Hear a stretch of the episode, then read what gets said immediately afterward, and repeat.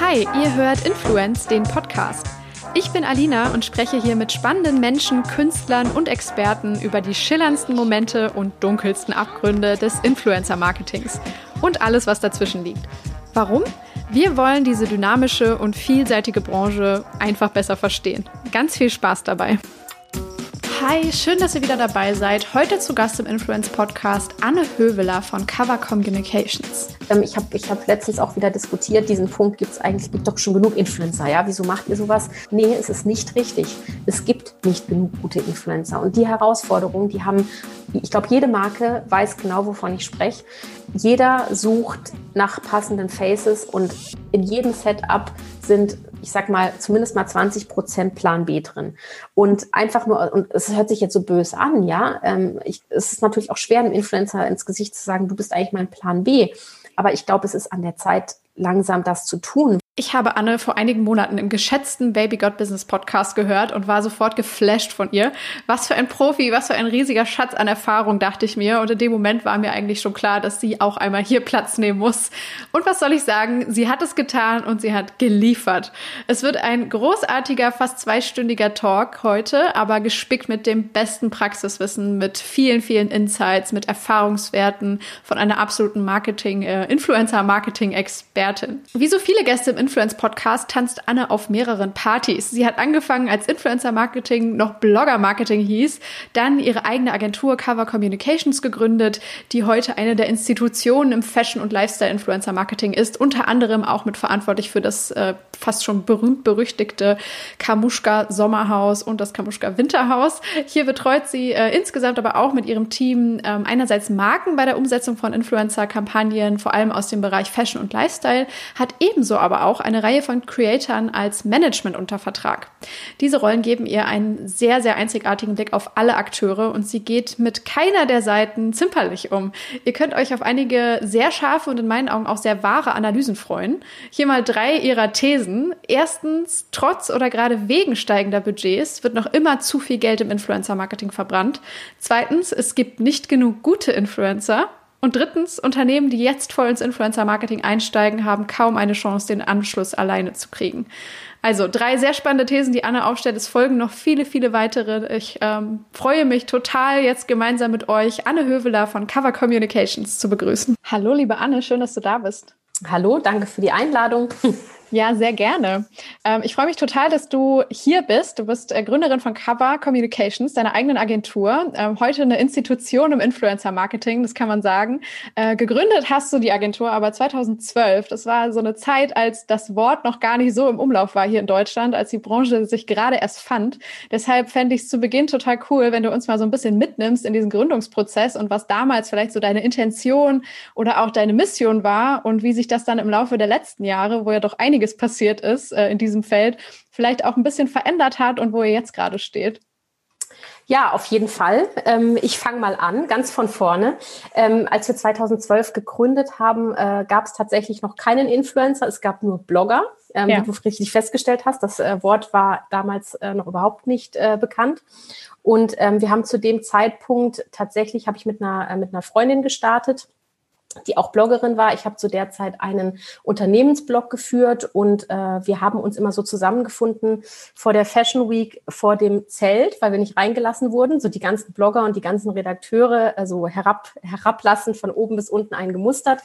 Und ähm, dadurch sind natürlich sehr enge Connections entstanden, gerade am Anfang, als sich diese ganze Blogger-Szene dann auch connected hat äh, zu Blogroll-Zeiten, sage ich immer gerne. Mhm. Und ähm, aus der Idee dieses Netzwerks heraus ist dann tatsächlich die Agenturidee entstanden, ähm, weil zu dem Zeitpunkt die ganzen Blogger auch aus Leidenschaft gestartet, haben und auch nicht so richtig wussten, wie sie in dem Bereich sich professionalisieren konnten. Ähm, das heißt, im ersten Moment stand tatsächlich dieser Management-Aspekt eher im Vordergrund weil die ersten Blogger mich dann angesprochen haben und äh, um Rat gefragt haben und äh, eine erste dann auf mich zukam und gefragt hat, ob ich das äh, Management nicht übernehmen würde für sie, weil ich immer so die Älteste war. Ja. Und äh, deswegen werde ich auch liebevoll äh, heute noch von vielen die Blogger-Mama genannt. Ähm, und, äh, da, und das ist tatsächlich so der, der Ursprung von Cover. Und äh, wie ging es dann weiter? Wo, wie kamen dann die Unternehmen auch dazu und das Thema Influencer Marketing für Unternehmensseite? Natürlich gab es zu dem Zeitpunkt noch keine Agentur, die das mit äh, hundertprozentigem äh, Schwerpunkt gemacht hat, einfach weil dieser Bereich noch nicht profitabel war. Also wir haben in den ersten äh, in den ersten Monaten dann natürlich jetzt nicht wirklich Geld mitverdient, einfach weil die Gagen der der Blogger noch so gering waren, wenn überhaupt. Da fanden noch viele über Barter-Deals statt. Ich fand es aber einfach spannend tatsächlich zu dem Zeitpunkt und ähm, habe da jetzt auch gar nicht so äh, die Riesenwelle, die jetzt eigentlich kam, die habe ich gar nicht kommen sehen. Also das war wirklich so die ersten zwei Jahre. Hm, ja, mal gucken, ob das was wird, mal gucken, ob, äh, ob der Bereich irgendwann größer wird, ähm, weil zu dem Zeitpunkt tatsächlich viele auch noch äh, gesagt haben, das ist für uns kein Thema. Ne? Also da gab es ganz wenig Marken, die ähm, das Thema Influencer-Marketing für sich spannend fanden. Deswegen habe ich tatsächlich dieses Potenzial, was da drin steckt, habe ich zu dem damaligen Zeitpunkt überhaupt nicht gesehen und auch gar nicht kommen sehen. Ähm, so die ersten zwei Jahre. Dann natürlich Stück für Stück ähm, und dann kamen natürlich auch die ersten Unternehmen, die dann äh, einfach eher über das Management zu uns gefunden haben, weil sie mit einzelnen Bloggern arbeiten wollten, für die wir dann für Events zum Beispiel Blogger organisiert haben, die dann eben die, äh, die äh, Liga der, der Redakteure ergänzt hat, sagen ja. wir es mal so. Und ähm, ich habe dann für äh, Halluba angefangen, relativ früh auch. Ähm, ich glaube, das war so 2000, ja, 2013, 2014 habe ich dann für Halluba angefangen, das Thema Influencer oder damals Blogger Relations aufzubauen. Mhm. Ähm, das mache ich schon, mache ich schon lange nicht mehr, aber das war damals so mein erster Kunde tatsächlich, äh, der mich da so ein bisschen ins kalte Wasser geschmissen hat. Und äh, da gab es wirklich, äh, es gab es einfach zu diesem Zeitpunkt noch nicht. Und darüber kamen dann natürlich die nächsten Kunden. Und so ist das Ganze dann tatsächlich gewachsen, bis wir dann eben ja, so 2015, äh, vielleicht 2016 gemerkt haben, okay, da steckt wirklich ein großes Potenzial dahinter und ähm, es macht Sinn, hier weiterzumachen. Ähm, bis dahin war das wirklich so, mal gucken, was wird. Ja, Genau, und heute, Stand, äh, Stand heute ist es natürlich so, dass wir ähm, tatsächlich das Thema ähm, Influencer-Marketing ähm, äh, schwerpunktmäßig für Unternehmen machen, ähm, in Deutschland und in Österreich das Thema Management, aber auch in Deutschland tatsächlich jetzt äh, mit dem Thema Management ähm, ja, vergrößern und wieder tatsächlich deutlich äh, mehr Influencer auch aufnehmen, weil das Thema einfach wahnsinnig spannend ist und sich beides gegenseitig äh, stark befruchtet auch eigentlich.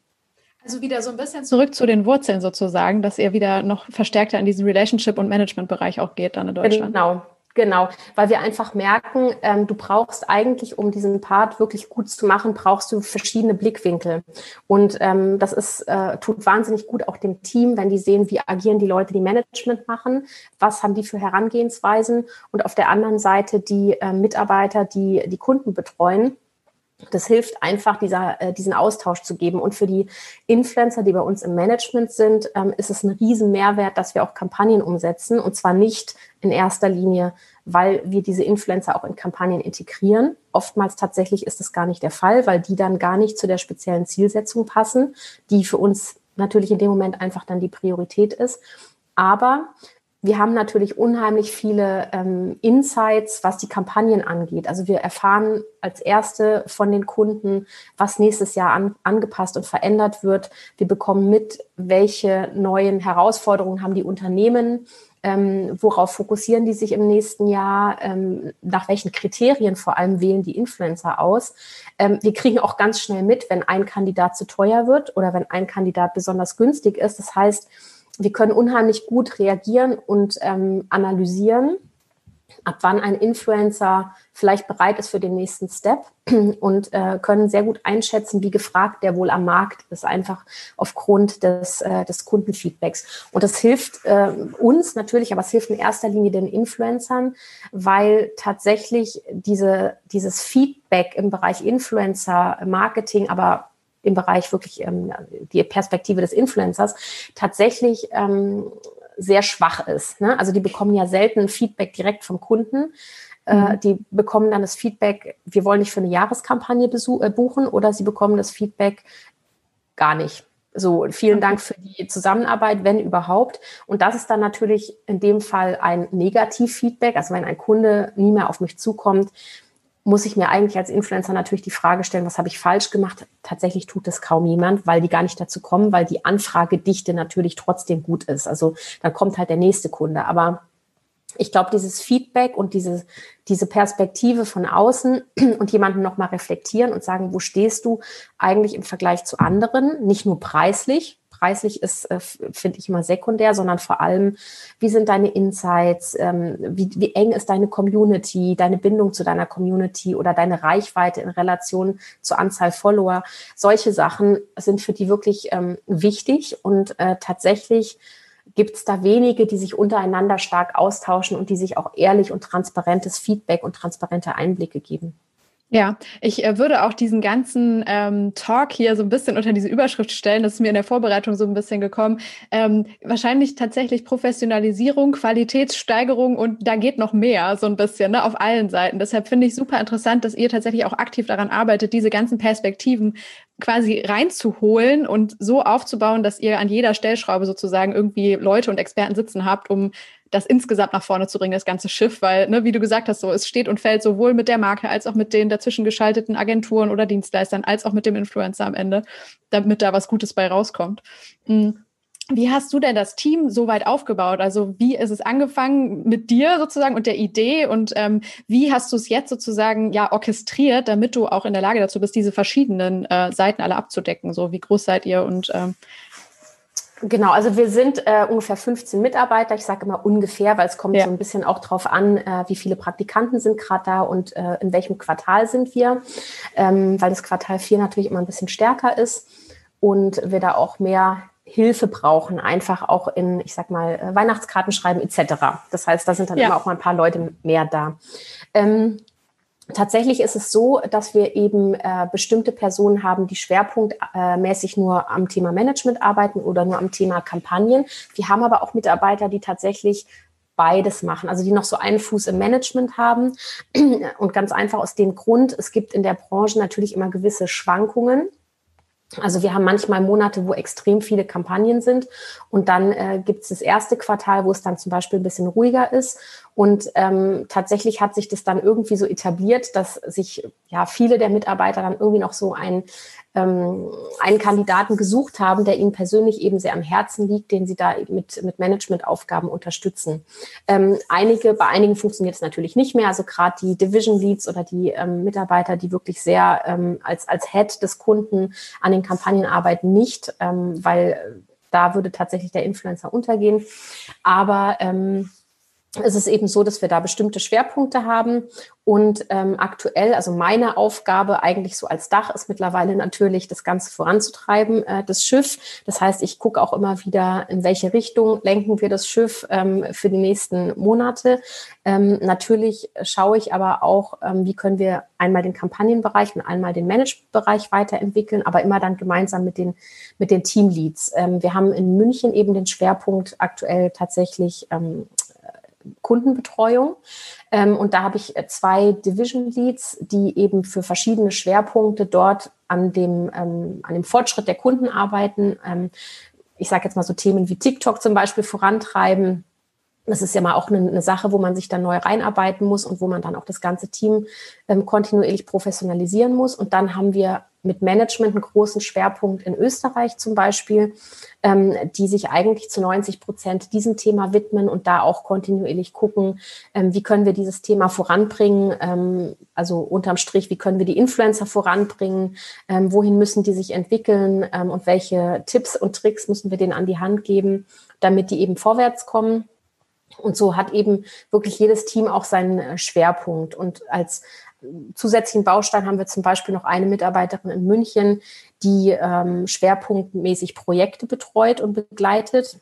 Dank Corona äh, war es da jetzt ein bisschen ruhiger, ähm, was nicht schön ist eigentlich, ja, weil Pro Projekte immer was sind, was auch dem ganzen Team äh, sehr viel äh, Spaß macht und auch den Influencern.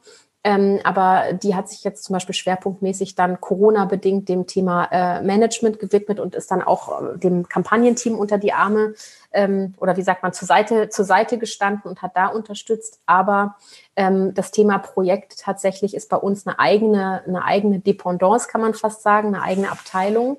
Was kann man sich darunter vorstellen, unter Projekt? Also unter Projekten kann man sich im Prinzip äh, Influencer-Aktivitäten vorstellen, die außer der Reihe sind und über die äh, klassische Kampagnenkonzeption und über die klassische Influencer-Kampagne hinausgehen. Das heißt, ähm, die große Herausforderung heute ist tatsächlich äh, das Thema Storytelling. Ich nehme es gar nicht mehr so gern in den Mund, weil die, die meisten reden über Storytelling und machen es nicht. Mhm. Äh, aber tatsächlich ähm, ist es natürlich wichtig, um eine Marke herum ein, äh, ein Ereignis und ein Erlebnis äh, zu kreieren. Und ähm, das tatsächlich gelingt wirklich am besten, wenn du äh, die Leute aus, ihrem, aus ihren vier Wänden rausholst und wenn du irgendwo hinfährst und wenn du die Marken dann wirklich emotional auflädst, indem du mit denen tolle Erlebnisse kreierst. Und ähm, tatsächlich ist das eben was, was bei den Influencern äh, wahnsinnig gut ankommt und aber auch bei den Marken, weil sie eben nicht eins zu eins für ein Posting bezahlen, sondern die, sie bezahlen dann eher für die Experience. Sie bezahlen dann, ähm, dass alle von A nach B kommen und sie bezahlen äh, die, die Hütte, sage ich jetzt mal, die ja. meistens dann auch nicht äh, ähm, nicht 0815 ist, sondern wirklich was, ähm, wo alle Juhu schreien. Und ähm, wir gucken, dass wir dann pro Marke, die mit vor Ort ist, ein ähm, Erlebnis ins Leben rufen, was wirklich zur Marke passt was aber auch Instagrammable ist. Also was, wo wirklich hinterher die Marke eben auch ein Outcome hat und nicht sagt, okay, das war jetzt schön, dass wir jetzt mit den Influencern irgendwie äh, Schlittschuh laufen waren, äh, sondern wir gucken natürlich, dass es ein Ereignis ist, wo die, äh, wo die Teilnehmer dann auch wirklich Bildmaterial erstellen können und äh, Stories machen können, begleitet und ähm, das tatsächlich ähm, ist meiner Meinung nach auch was, was in Zukunft wahnsinnig wichtig werden wird, wenn Corona dann hoffentlich bald mal wieder ähm, uns weitermachen lässt mit den Themen, weil ähm, diese Connection untereinander einfach in dem Bereich so wichtig ist. Und es gibt ja auch viele Influencer, ähm, wie wir immer wieder merken, die eben nicht gerade in Köln, Berlin oder Hamburg leben, das heißt, die haben nicht die Möglichkeit, dauernd äh, sich zu treffen und gemeinsam zu shooten. Ähm, und äh, für die ist das einfach äh, eine wahnsinnig tolle Plattform, um sich dort zu connecten, um äh, Erfahrungswerte und Wissen auszutauschen und eben dann wirklich auch von diesem Netzwerkgedanken zu profitieren. Und ähm, das Wichtigste tatsächlich am Ende für die Influencer ähm, wenn, die, wenn die wieder nach Hause fahren, ist zum einen natürlich das Erlebnis, was sie hatten, was wirklich outstanding war. Ähm, das ist äh, zum zweiten das Netzwerk, was sie mitnehmen zu anderen Influencern, teilweise wirklich tolle Freundschaften, die entstehen, ähm, aber natürlich auch zu Ansprechpartnern von Marken, die mit vor Ort sind. Und äh, zum Dritten ähm, ist es aber tatsächlich, ähm, dass die einiges an, an Erfahrungswerten Werten und an Learnings mitnehmen, weil wir wirklich ähm, schauen, dass wir vor Ort auch äh, Educational Content machen mit denen, dass wir vor Ort wirklich gucken, ähm, dass wir den Learnings und Wissen an die Hand geben in Form von Workshops, in Form von Seminaren. Das kann mal was Praktisches sein, ja, mit einem Fotograf ähm, wo die einfach mal was zur Belichtung erfahren oder aus welchen Perspektiven man Bilder machen kann. Ähm, das kann aber auch was Theoretisches sein, was sie dann eben für sich umsetzen können. Ne? Also zum Thema Community-Aufbau, zum Thema, ähm, wie steigere ich eigentlich mein Engagement? Das ist so ein ja, so ein, ich sag mal, Suchwort, was jeder irgendwie ja. im Kopf hat sofort. Ähm, aber wie man es dann tatsächlich umsetzt, ähm, dass es dann vielleicht auch äh, gar nicht so aufwendig sein muss ähm, oder dass man die letzten Jahre auf was ganz Falsches gesetzt hat, das sind dann so die Erkenntnisse, die dann meistens nach den Tagen, die wir dann gemeinsam verbringen, auch ähm, im Kopf bleiben. Und das finde ich ist eigentlich auch so das Spannendste, weil in der Kampagne bestenfalls arbeitet man in den nächsten Kampagnen mit dem gleichen Influencer wieder. Ähm, oftmals hat man dann aber schon einen Wechsel, zumindest äh, bei einigen Gesichtern. Und ähm, tatsächlich bei so einem Projekt, ähm, das schweißt dann doch nochmal anders zusammen. Da entsteht eine ganz andere Connection ähm, von, also zwischen uns als Agentur und den Influencern, zwischen Marke und Influencer, ähm, aber auch eben zwischen den Influencern untereinander. Und ähm, natürlich sieht man dann auch die Entwicklung. Und das finde ich ist das Spannende, dass man eben bei so einem Projekt auch ein nachhaltiges Ergebnis tatsächlich hat, nämlich dass die Influencer sich wirklich auch weiterentwickeln und dass man eine Lernkurve sieht und dass ja. man sieht, wie so, einen, äh, so ein paar Tage, die wirklich pusht und nach oben bringt. Gar nicht, weil sie irgendwie auf einen Schlag mehr Reichweite bekommen, sondern weil sie einfach so wahnsinnig energiegeladen und motiviert nach Hause gehen. Und ähm, das ist das, was tatsächlich den meisten Influencern, wenn sie da an ihrem Schreibtisch sitzen und hirnen, wo sie das nächste Shooting umsetzen können oder welchen Content sie kreieren können, der gutes Engagement erzeugt, das, da vergisst man dann so ein bisschen, worauf es eigentlich ankommt. Und ähm, die brauchen tatsächlich einfach das Miteinander und die brauchen Interaktion mit anderen Influencern, mit Marken, ähm, damit, damit sie auch motiviert sind und damit sie auch Inspirationen für neue Inhalte gewinnen ist natürlich großartig, wenn eine Marke dann vor allem auch zum Enabler dafür werden kann, sozusagen, ne, durch diese gemeinsam geschaffenen Erlebnisse. Das ist äh, natürlich ein Best Case. Hast du ähm, ein Beispiel, wo du sagst, boah, da hat das wirklich richtig gut funktioniert oder da, da wart ihr so rundum happy, dass ihr gesagt habt, boah, das hat irgendwie so Abstrahleffekte gehabt? Also rund um Happy waren wir tatsächlich immer bei allen Projekten, muss ich sagen. Ja. Ähm, äh, selbst, ich weiß gar nicht, wann das erste war, ich glaube 2014 oder 15 am Wörthersee, da kann ich mich noch dran erinnern. Mhm. Ähm, aber natürlich das Erfolgreichste, wenn man es jetzt auch mal betrachtet im Sinne der Reichweite, war äh, das Kamuschka Summerhaus, äh, das ja. Kamuschka Winterhaus natürlich, ja, weil ähm, auch wenn wir jetzt inhaltlich an Input und an Workshops nicht so viel anderes geliefert haben als davor, ist es natürlich so, dass ähm, Carmen mit ihrer Reichweite da nochmal für einen ganz anderen Bass sorgt und natürlich auch äh, für die Influencer ein Vorbild ist. Ne? Und ähm, äh, das natürlich dann toll ist, wenn man ähm, kleineren Influencern die Möglichkeit geben kann, wirklich so mit ihrem, ich sag mal, Hero, Idol, genau ähm, wirklich auch gemeinsame Zeit zu verbringen.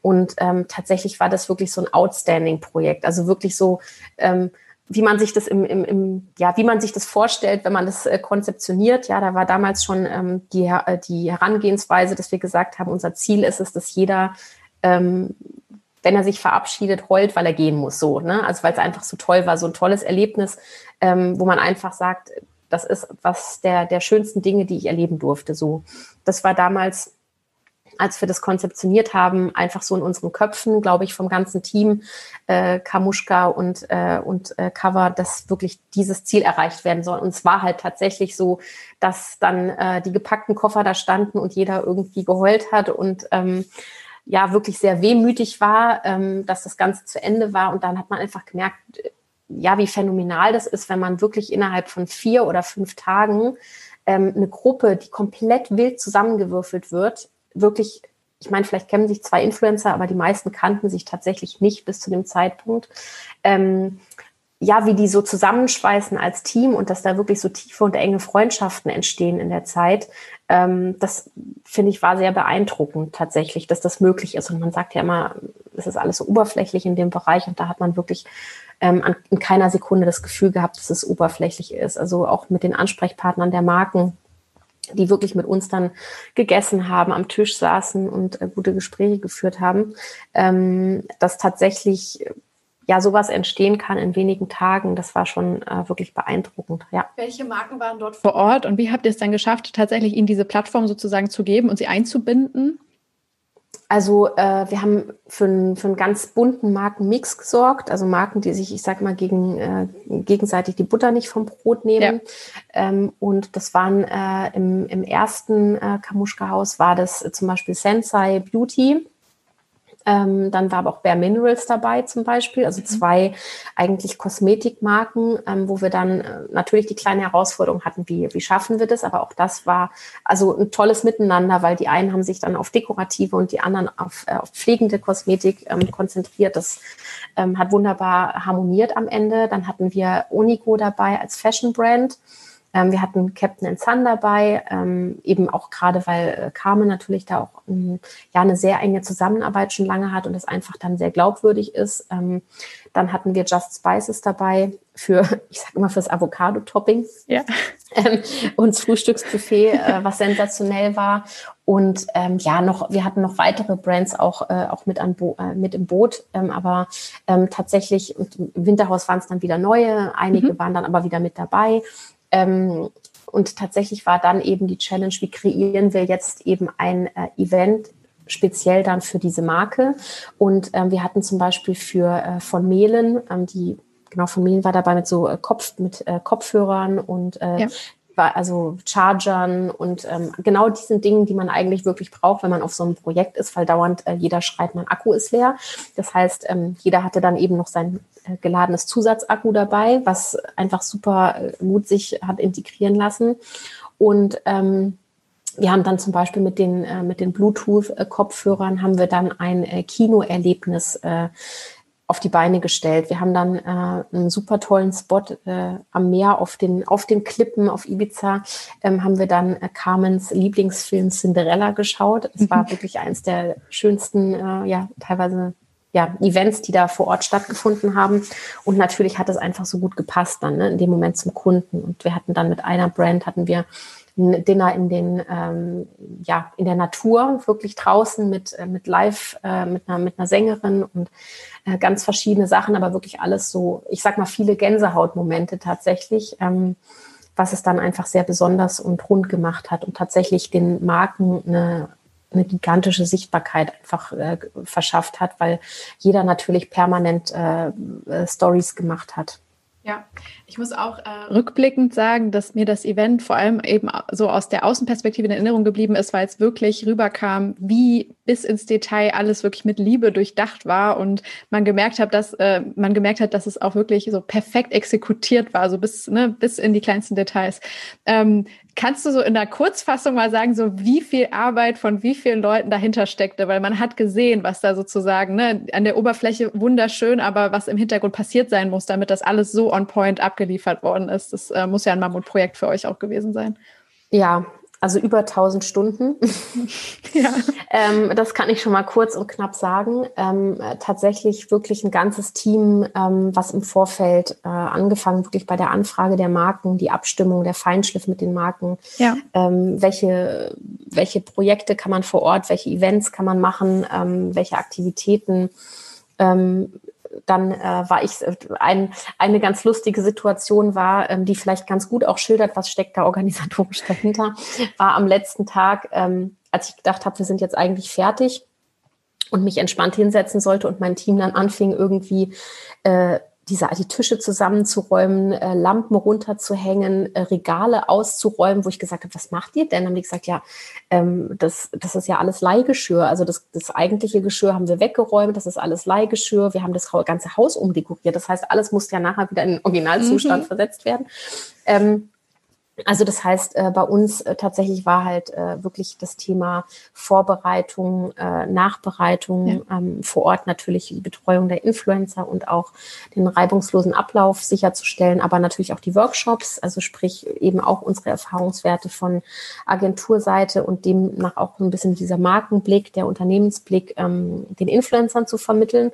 Und ähm, ja, bei Kam war es halt äh, Marathon an Stories. Ne? Also die hat ja wirklich von früh bis spät bis zum Umfallen ähm, das Ganze dann auch äh, wirklich dokumentiert äh, und ihre Follower mitgenommen auf diese Reise und wirklich sich auch ähm, ja überlegt, was, was kann man dann an den Inhalten hinterher noch in den Blogbeitrag reinpacken und ähm, mit wahnsinnig viel Aufwand und Liebe und auch Unterstützung von ihrem Team ähm, so viel Mehrwert, wie es irgendwie geht, auch für ihre, ihre Follower mitzugeben, dass die auch wirklich das Gefühl haben, ähm, ja, irgendwie sind wir Teil des Ganzen. Ja, wir sind zwar Zuschauer und ich wäre da super gerne dabei, aber ähm, niemandem so das Gefühl zu geben, ähm, ihr seid nicht Part, äh, Part ja. hier, sondern ähm, sagt, was, äh, wo ich euch mitnehmen soll und ähm, welche Infos euch interessieren.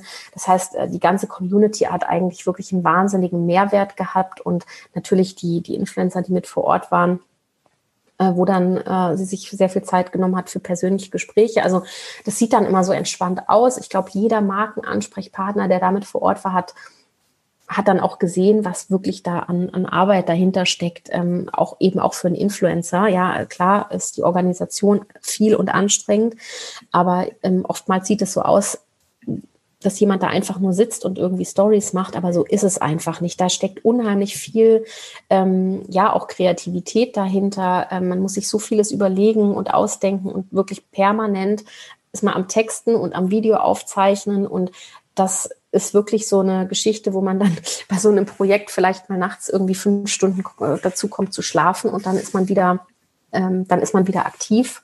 Adrenalin macht es möglich. Aber ähm, tatsächlich war das schon sehr, äh, sehr, sehr außergewöhnlich vom Projekt. Und da muss ich auch sagen, das äh, war einfach richtig toll mit, mit Carmen, weil die ähm, ja da einfach so wahnsinnig viel Herzblut und Liebe reingesteckt hat. Also wirklich, ähm, ja, so nahbar auch war für die, für die anderen Influencer. Das war, glaube mhm. ich, auch für die einfach so ein besonderes Erlebnis, weil das doch nochmal was anderes ist, wenn man jemand aus den Stories kennt. Wie ist jemand dann in echt? Aber ich glaube, ähm, ja, das hat die schon sehr beeindruckt alle, auch dass sie so ihr Wissen teilt und wirklich auch Tipps gibt und ähm, ja, sich halt auch, für, ich sag mal, für nichts zu schade ist und halt nicht sagt, ich verschwinde jetzt ins Bett, sondern halt wirklich, also äh, selbst dann nachts noch fragt, kann ich irgendwie Kisten packen, helfen und ähm, Wahnsinn. Also das muss ich echt sagen, das war ein sehr äh, rundes und gelungenes Projekt. Also beide Sommer- und Winterhaus. Und leider musste ja unser Summerhaus Mai ähm, Corona-bedingt ausfallen. Ja. Unser Winterhaus ähm, war eh, das wussten wir, dass wir das jetzt nicht machen werden, ähm, einfach aufgrund äh, der Tatsache, dass ähm, ja, die, die Kleine von, von Carmen auch noch viel zu klein ist und wir gesagt haben, die äh, muss jetzt nicht direkt irgendwie in so einen Stress mit, äh, mitgenommen werden. Ähm, aber wir hoffen sehr, dass, äh, dass wir im Mai ähm, 2021 dann tatsächlich ins nächste Summerhaus starten können. Okay, cool. Ich wollte nämlich auch tatsächlich als nächstes fragen, wie sehr diese Experiences jetzt natürlich dieses Jahr zum Erliegen gekommen sind, äh, ob Total. ihr da ja irgendwie noch Workarounds finden konntet. Ich meine, gewisse Dinge kannst du einfach nicht äh, digital kreieren sozusagen oder nachstellen, ähm, aber wie ihr damit umgegangen seid dieses Jahr mit äh, vor allem ja. Projekten. Also tatsächlich ähm, sind wir, haben wir natürlich schon äh, was anderes stattdessen gemacht. Also wir haben jetzt nicht in der Zeit Däumchen äh, gedreht. Also auf der einen Seite war es so, dass natürlich äh, im Kampagnenbereich mehr Anforderungen waren durch Timingverschiebungen Schiebungen etc., wo wir einfach mehr Zeit gebraucht haben. Ähm, aber wir haben natürlich schon überlegt, was kann man jetzt machen. Und ähm, vor allem wirklich die Tatsache, dass wir bei diesen Projekten gemerkt haben, wie wichtig dieser Austausch und dieses Feedback ist und auch ähm, die Erfahrungswerte, die teilweise fehlen, ähm, in der Professionalisierung dann hinterher auch und in der Zusammenarbeit dann mit, mit Marken. Ähm, war das dann tatsächlich ein großes Thema, was uns, äh, was uns dann auch dazu getrieben hat, dass wir uns eben Gedanken machen, wie wir auch in Offline-Zeiten äh, in Online-Zeiten, Entschuldigung, also in, ja. ich meine in Offline-Event-Zeiten, also wo wir uns einfach nicht wirklich vor Ort connecten und treffen können und austauschen äh, können, wie wir es trotzdem schaffen, in dieser Zeit äh, was zu kreieren, was die Influencer weiterbringt und haben eben an einem Educational-Format gearbeitet, was ähm, wo am Ende wirklich viel mehr Arbeit drin gesteckt hat, als wirklich gedacht am Anfang.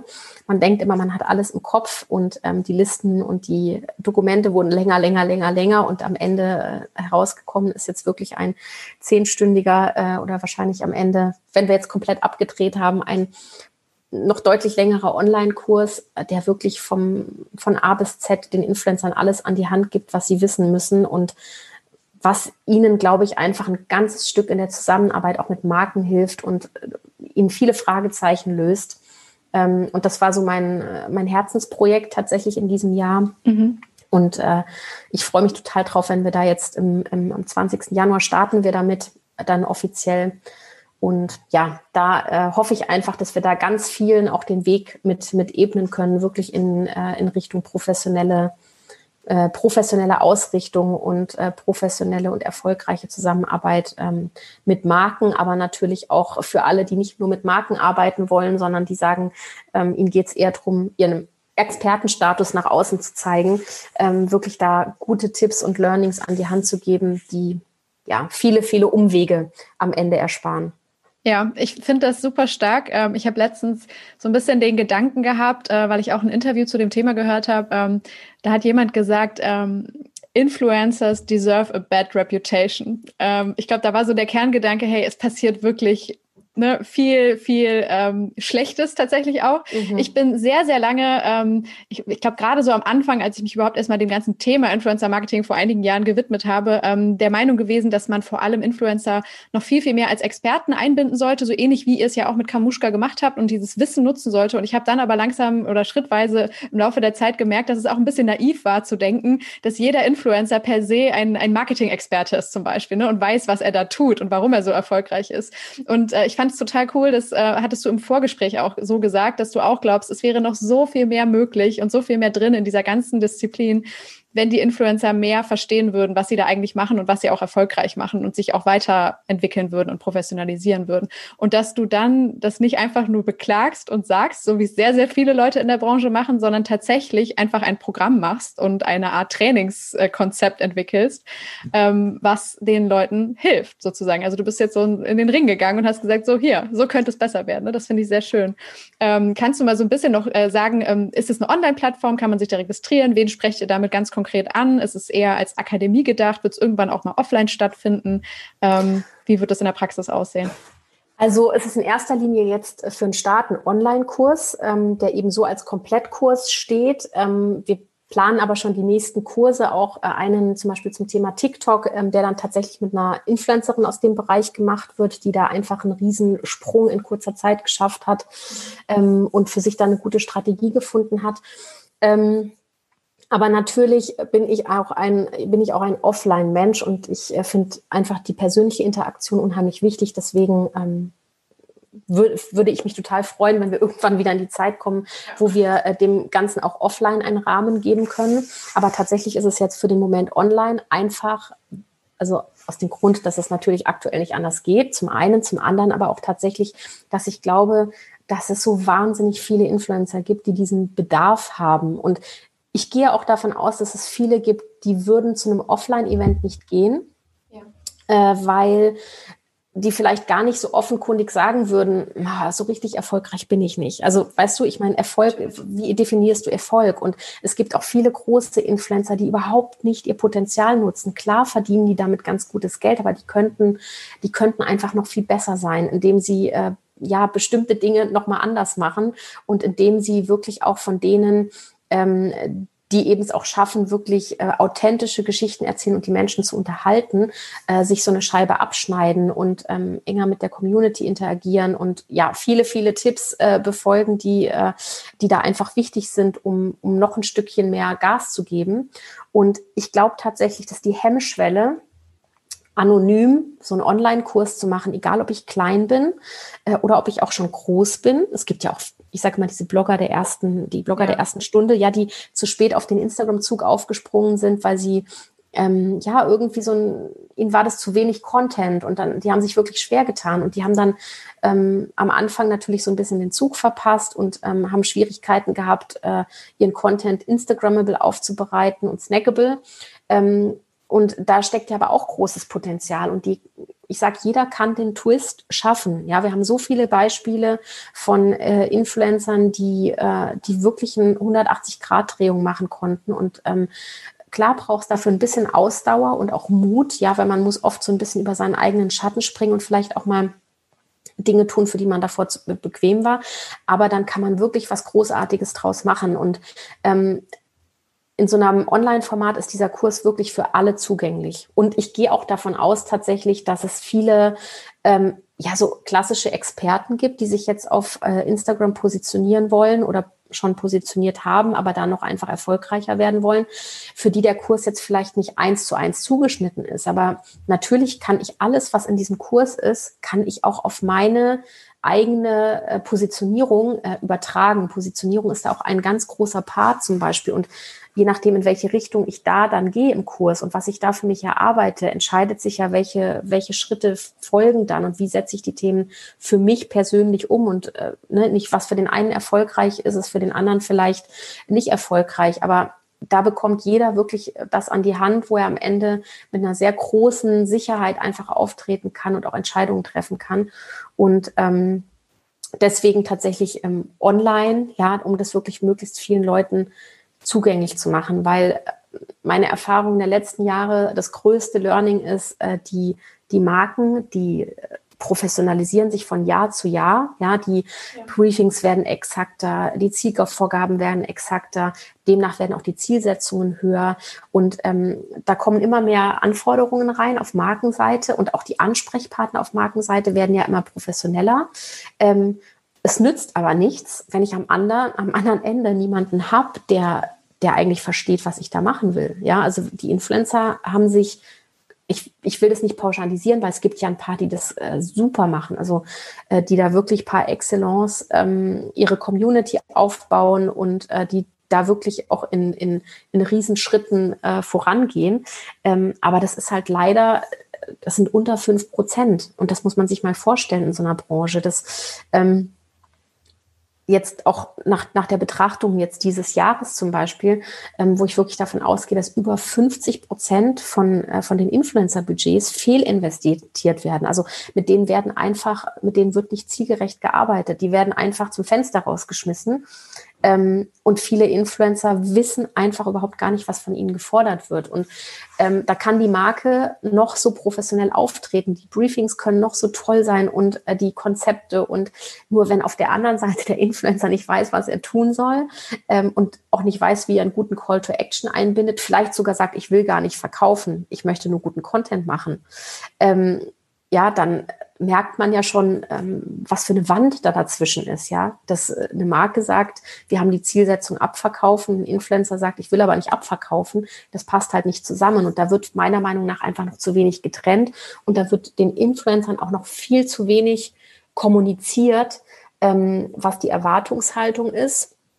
Und die wissen dann am Ende auch nicht, wie sie es authentisch umsetzen können, weil verkaufen hört sich immer gleich so unsympathisch an. Ja, also so, äh, ich muss da jetzt irgendwas in die Kamera halten und ähm, darum geht's ja überhaupt nicht. Aber es geht am Ende darum, auf eine gute Art und Weise ähm, in meiner Art, wie ich, wie, wie ich das, wie ich mich auch damit wohlfühle, aber trotzdem im Endeffekt auch meine Community in einer gewissen Form zu beeinflussen. Deswegen ist es ja so wichtig, dass ich das nur für Produkte tue und Marken tue, die ich mir eben auch kaufen würde ohne Kooperation. Aber ähm, ich möchte ja damit Geld verdienen als Influencer. Und das ist, finde ich, immer so ein bisschen schwierig zu sagen, ich möchte auf der einen Seite hohe Budgets haben. Auf der anderen Seite möchte ich aber nur ein paar Bilder dafür machen. Und das funktioniert langfristig nächstes Jahr nicht mehr. Ähm, deswegen habe ich gesagt, ist äh, das Thema Kampagnenmanagement auch so wahnsinnig wichtig, um mit den Kunden auch die Strategie für die nächsten Jahre oder zumindest mal die nächsten Monate zu entwickeln und zu sehen, okay, die Budgets werden jetzt immer zielgerichteter eingesetzt. Ähm, es wird nicht mehr einfach zum Fenster rausgeschmissen. Ähm, also müssen die Influencer sich da auch vorbereiten drauf. Es wird immer noch, äh, ich möchte mal nie Namen nennen, aber es wird immer Marken geben, denen es wurscht ist, ja, was hinten rauskommt. Also denen die Qualität egal ist oder denen auch, ähm, denen auch erstmal egal ist, wie viel Performance kommt raus, weil sie halt nur auf Barter-Deal-Ebene arbeiten oder mit, mit ganz Mini-Budgets und irgendwelche Influencer sich dann doch finden, die es machen. Ähm, das heißt, es wird immer, äh, es wird immer, es werden immer noch Anfragemails ins Postfach kommen. Aber die Guten, die werden da sehr viel selektiver sein und äh, die werden sich sehr genau überlegen, ähm, wie viel sie ausgeben. Und tatsächlich gibt es auch bei einigen Marken ja Budget, ähm, nicht Stopp, sondern die bleiben gleich. Also es gibt, äh, ist jetzt nicht so, dass die Budgets von Jahr zu Jahr steigen. Ähm, die guten Influencer ähm, steigen aber im Preis. Das bedeutet automatisch, dass die Luft dünner wird. Das heißt, die Budgets, die zur Verfügung stehen, ähm, die Guten werden weiter gebucht, auch wenn sie teurer werden, einfach weil sie zuverlässige Zugpferde sind, bis zu einer gewissen, bis zu, bis zu einer gewissen Grenze, auch nicht unendlich. Ähm, aber das heißt einfach, es bleibt nicht mehr so viel übrig, der an den Rest verteilt wird. Und da geht mittlerweile jeder sehr strategisch vor. Jedes Unternehmen überlegt sich mittlerweile deutlich genauer als vor zwei Jahren, ähm, mit wem sie da arbeiten möchten. Und ähm, das ist, glaube ich, ganz wichtig für die Influencer im, im, Hinterkopf zu behalten, dass sie da auch jetzt langsam sich wirklich professionalisieren müssen und das Ganze auch äh, als Job ernst nehmen müssen. So, ja, trotzdem mit Spaß. Äh, ne? Also es das heißt ja nicht, dass ich jetzt irgendwie verbissen rangehe oder dass ich irgendwie äh, einen auf QVC Verkaufskanal mache. Ähm, das heißt aber schon, dass ich langsam als Influencer auch verstehen muss, ähm, wer ist mein Kunde was hat mein Kunde für, für Anforderungen und was hat mein Kunde eigentlich für ein Problem, was er mit mir lösen möchte. Ähm, und äh, wie kann ich das Produkt so einbinden, dass es eben nicht nur ein schönes Bild ergibt, sondern dass der Kunde am Ende auch wirklich ein Ergebnis damit erzielt. Ja, ich glaube, da sind wir genau beim Kern des ganzen Problems so ein bisschen angekommen. Ne? Und ich würde das jetzt voll gerne so ein bisschen sortieren. Wenn wir uns jetzt die Influencer einmal vornehmen, was muss sich tatsächlich ändern? Vielleicht auch verbunden mit einer Frage, was macht denn einen guten Influencer aus und wo strugglen, wie du gesagt hast, 95 Prozent der Creator noch an, am meisten? Mm, also vorneweg, glaube ich, das Wichtigste ist, es gibt fast keinen Influencer, der alle Bereiche perfekt macht. Ja. Also es gibt Influencer, die verstehen, wie Performance geht. Per Zufall oder per Strategie, wie ja. auch immer. Ähm, die sind aber dann vielleicht trotzdem nicht zuverlässig. Vielleicht machen sie auch trotzdem nicht wunderschönes, äh, wunderschönen Content. Ähm, das heißt, da haben die Marken dann trotzdem manchmal wieder Probleme, jemanden zu buchen, weil sie mit der Contentqualität nicht zufrieden sind. Auf der ja. anderen Seite hast du andere Influencer, die machen großartigen Content egal jetzt ob in Form von Bild, Video oder Text. Die schaffen es aber nicht, einen guten Call to Action einzubinden und ihre Community so aufzubauen, dass die Community auch wirklich vertraut und dass die Community auch wirklich interessiert ist an der Person ja. per se. Und deswegen ist es wirklich schwierig, diese, also es ist wirklich eine, eine eierlegende Wollmilchsau und das sind tatsächlich äh, die Anfragen, die jeder Kunde am liebsten gerne ähm, bei uns platziert. Ja, wir hätten gerne einen, der alles, der zuverlässig ist, der Performance treibt, der tolle Bilder macht Klar. und der einen super Brandfit hat. So, und da findet sich kaum jemand. Deswegen sage ich immer, wenn du als Influencer es wirklich schaffst, professionell zu arbeiten, eine tolle Community aufzubauen, mit möglichst hohem Deutschlandanteil, ähm, Wäre schön, und, ja. ja. Und dann, noch, und dann noch tolle Ideen hast und es super umsetzt. Also das hört sich jetzt alles so leicht an. Hinter jedem einzelnen Punkt steckt ja wahnsinnig viel Strategie ja. und auch wieder viele Unterpunkte, die zu berücksichtigen sind. Aber wenn du das schaffst als Influencer, dann hast du wirklich eine relativ hohe Wahrscheinlichkeit, dass du damit sehr, sehr erfolgreich wirst. Weil die Luft, Luft da oben, da ist noch Platz. Also oben ist noch ohne Ende Platz, unten ist kein Platz mehr. Ähm, aber für die, die wirklich auch ähm, tolle, inspirierende Inhalte machen und Performance treiben ähm, und den Kunden glücklich machen, für die ist unendlich Luft. Ich sage immer, ähm, ich habe ich hab letztens auch wieder diskutiert, diesen Punkt gibt es eigentlich, gibt doch schon genug Influencer, ja, wieso macht ihr sowas? Ja. Dann kommt noch mehr Influencer. Nee, es ist nicht richtig. Es gibt nicht genug gute Influencer. Und die Herausforderungen, die haben, ich glaube, jede Marke weiß genau, wovon ich spreche. Ähm, jeder sucht nach passenden Faces und in jedem Setup sind, ich sag mal, zumindest mal 20 Prozent Plan B drin. Und ähm, einfach nur, und es hört sich jetzt so böse an, ja. Ähm, ich glaube, ich, ich, es ist natürlich auch schwer, einem Influencer ins Gesicht zu sagen, du bist eigentlich mein Plan B. Aber ich glaube, es ist an der Zeit, langsam das zu tun, weil es nützt den Influencer nichts, äh, wenn man ihnen nur positives Feedback gibt, aber nie auch mal negatives oder auch mal konstruktives Feedback gibt, weil ähm, aktuell kommen sie damit noch irgendwo durch, aber das wird in Zukunft nicht mehr funktionieren. Deswegen ist es jetzt echt an der Zeit, dass man halt wirklich auch in Klartext redet und auch den Influencern ein klares Feedback gibt, was, also wo wirklich noch Room for Improvement ist. Und ähm, das äh, tatsächlich findet aktuell so noch äh, zu wenig statt. Und äh, deswegen, ähm, ja, also der gute Influencer, der alles perfekt macht, ähm, vielleicht zwei Prozent aller, ähm, zeigt denen, ähm, die jetzt noch ganz unten sind, auch, ähm, wie sehr sich das lohnt, Gas zu geben. Ja, weil jeder kann das schaffen. Wir haben Influencer bei unseren äh, New Talent Projekten, Forward Projekten ähm, gehabt, die hatten äh, unter 15.000 Follower und die haben jetzt über 100.000 Follower und eine super coole Community, ähm, einfach weil sie so tolle Inhalte machen, die die Leute begeistern. Und wenn du das machst und eben diese Tipps und Tricks beherrschst, dann kannst du heute von null anfangen. Auch heute noch. Es ist nicht zu spät. Ja, Alina, auf, es ist nicht Instagram? zu spät. Okay. ja, ja, also ich definitiv. Okay. Weil die Spreu, die Spreu trennt sich jetzt doch äh, immer mehr vom Weizen. Und ähm, die Marken merken auch, dass es wirklich viele auch kleinere äh, Micros gibt, die aber unheimlich gut funktionieren und die auch ein Wahnsinnswachstum haben. Ähm, ja, die, es gibt ja auf der anderen Seite gibt es ja die, die irgendwo bei 100.000 sind oder 150.000, die sind da schon gefühlt seit 100 Jahren so. Und dann geht's mal einen hoch und einen runter und einen hoch und einen runter. Und mhm. von unten gibt's aber welche, die gehen halt steil nach oben. Also da, da geht's einfach immer nach oben. Und ähm, deswegen ist es nicht zu spät anzufangen tatsächlich. Man muss es nur heute mit Strategie machen. Es funktioniert nicht mehr äh, per Accident wie vor ein paar Jahren. Das ja. ist ganz wichtig. Ähm, und ich glaube, das Wichtigste wirklich ist, ähm, zum einen die Community verstehen, zum anderen aber auch Marken verstehen, wenn ich damit Geld verdienen will. Ne, wenn ich mir nur eine tolle Community aufbauen will, ähm, die, äh, die mir folgen, weil ich äh, zum Beispiel informative Inhalte habe, die ich äh, vermitteln möchte, dann ist es ja wurscht. Dann, ähm, dann verkaufe ich ja mich als Person. Ja. Wenn ich aber wirklich das Ziel habe, mit Marken zusammenzuarbeiten, dann muss ich doch wissen, welche Anforderungen eigentlich so eine Marke hat und äh, wie ich denen dabei helfen kann, ihre, ähm, ihre Ergebnisse zu verbessern. Absolut. Und was auch meine Rolle in dem Ganzen ist, dass ich dann halt auch Dienstleister bin ne? und äh, da bin, um das umzusetzen oder ja, was die Marke glücklich macht, aber immer für die Balance zu sorgen, dass die Community sozusagen nicht vergessen wird und ich eine reine Werbeshow abziehe oder so. Genau, und das heißt ja nicht, dass ich mich als Influencer verstellen muss. Viele verwechseln immer, ja, du musst verkaufen. Also die, deswegen scheuen sich so viele vor diesem Begriff Influencer, ja.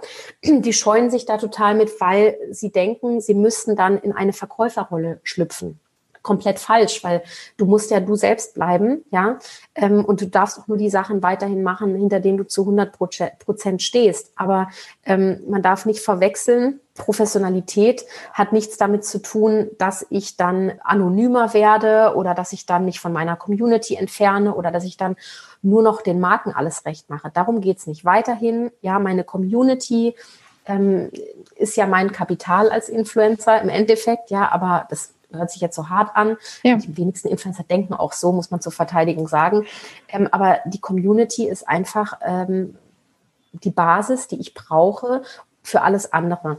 Und ähm, natürlich verstelle ich mich nicht und agiere jetzt nur noch im Sinne des Kunden und äh, mache platte Werbung. Aber das will der Kunde auch nicht, sondern der Kunde möchte ja, gerade deshalb wollen die ja mit Influencern arbeiten, weil das eine ganz andere Art der Werbung ist. Und weil sich Produkte eben so toll und so äh, wirklich authentisch in den Content ähm, integrieren lassen. Aber ich muss als Influencer schon verstehen, dass wenn ich Geld bekomme für eine Leistung, dass ich dann auch ähm, eine bestimmte Anforderung habe, die ich erfüllen muss und dass die Marke eine Erwartungshaltung hat. Und das ähm, funktioniert in keiner, in wirklich in keiner anderen Branche funktioniert äh, die Zusammenarbeit oder funktioniert es für einen Unternehmer? Äh, Influencer sind ja eigentlich Unternehmer, Selbstständige. Ähm, wenn ich meinen Kunden nicht kenne und wenn ich auch kein Interesse daran habe, ein Problem des Kunden zu lösen, dann funktioniert es nicht. Aber im Influencer-Marketing funktioniert es aktuell noch. Aber äh, auch das, glaube ich, wird sich so langsam tatsächlich, äh, wird sich das entwickeln. Ihr blickt ja jetzt auf einen wahnsinnig großen Erfahrungsschatz zurück und könnt sicher bei ganz, ganz vielen äh, Gesichtern schon genau sagen, hey, deine Stärken liegen da und deine da und so weiter, ne? Und könnt dann den Marken entsprechend das auch empfehlen. Wie ist es, wenn du jetzt, sagen wir mal, ein Profil vor die Nase kriegst, wo du noch gar nicht, also mit dem du noch nicht gearbeitet hast, wo du noch gar nicht weißt, was kann die Person. Worauf schaust du als erstes oder was sind so die ersten drei Dinge, woran du festmachst, hey, der hat die Stärken hier oder da, Sales oder Image vielleicht eher und äh, das ist ein qualitativ sehr guter Kandidat? Ähm, super Frage, tatsächlich, weil das ist eine Frage, die muss sich eigentlich jeder Influencer stellen. So. Mhm der erste Blick ist immer der Feed natürlich, ja, mhm. weil der Feed ist die Visitenkarte. Der Feed sagt einfach auf den ersten Blick über dich aus, wofür stehst du als Influencer, wie ist deine Bildsprache, in welcher Welt bewegst du dich. Deswegen ist der Feed nach wie vor wichtig. Aber um deine Community dann langfristig wirklich auch an dich zu binden, dafür spielt der Feed dann wiederum eine weniger wichtige Rolle. Deswegen mhm. ist das Zweite, was ich mir angucke, tatsächlich die Stories ähm, mit Ton, ja, mit Ton wohlgemerkt. Ich achte aber eben auch darauf, ähm, wie ist es ohne Ton? Also wie würde der mhm. rüberkommen, wenn ich es ohne Ton angucke? Ähm, und in den Stories gucke ich mir eben ähm, wirklich an, macht der, postet der Bilder mit Text-Overlay oder ähm, zeigt der nur seine Katze und seinen ähm, Benjaminus im Wohnzimmer oder wie heißen die Beine, die Bäume, äh, sein Gummibaum äh, ja. und sein Croissant und seine Kaffeetasse oder ähm, erzählt der wirklich Geschichten? So, das ist das Zweite, was ich mir angucke. Das Dritte, wenn wir für Marken Influencer suchen, sind die Highlights.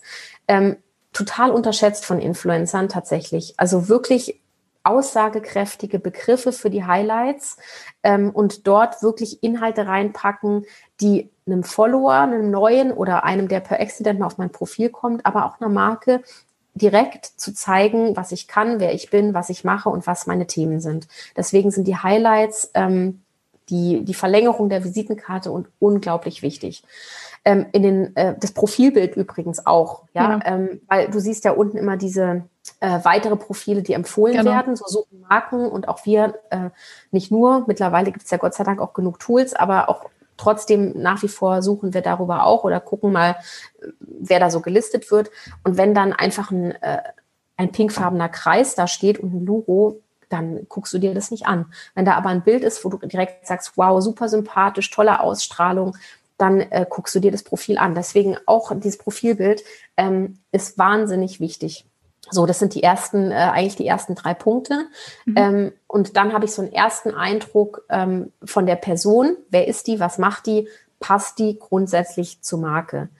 Wenn ich dann aber ähm, weitere Informationen haben will, also ich möchte auch wissen, ob jemand performt, dann klar ist die Story ein erster Indikator, ja. Also mhm. man kann den Stories schon entnehmen, ähm, ob jemand wohl gut ist in der Performance oder nicht. Aber ich weiß immer noch nicht, ähm, wie ist der männliche Anteil, wie ist der weibliche Anteil, ja. wie viele sind aus Deutschland, seit wann macht er die Story so, wie der, die, wie der die macht. Wenn er das erst seit zwei Monaten so macht, dann braucht die Community, um erzogen zu werden, sage ich mal, und auch sich an, an, an diese neue Routine, Art der Story zu kreieren, zu gewöhnen.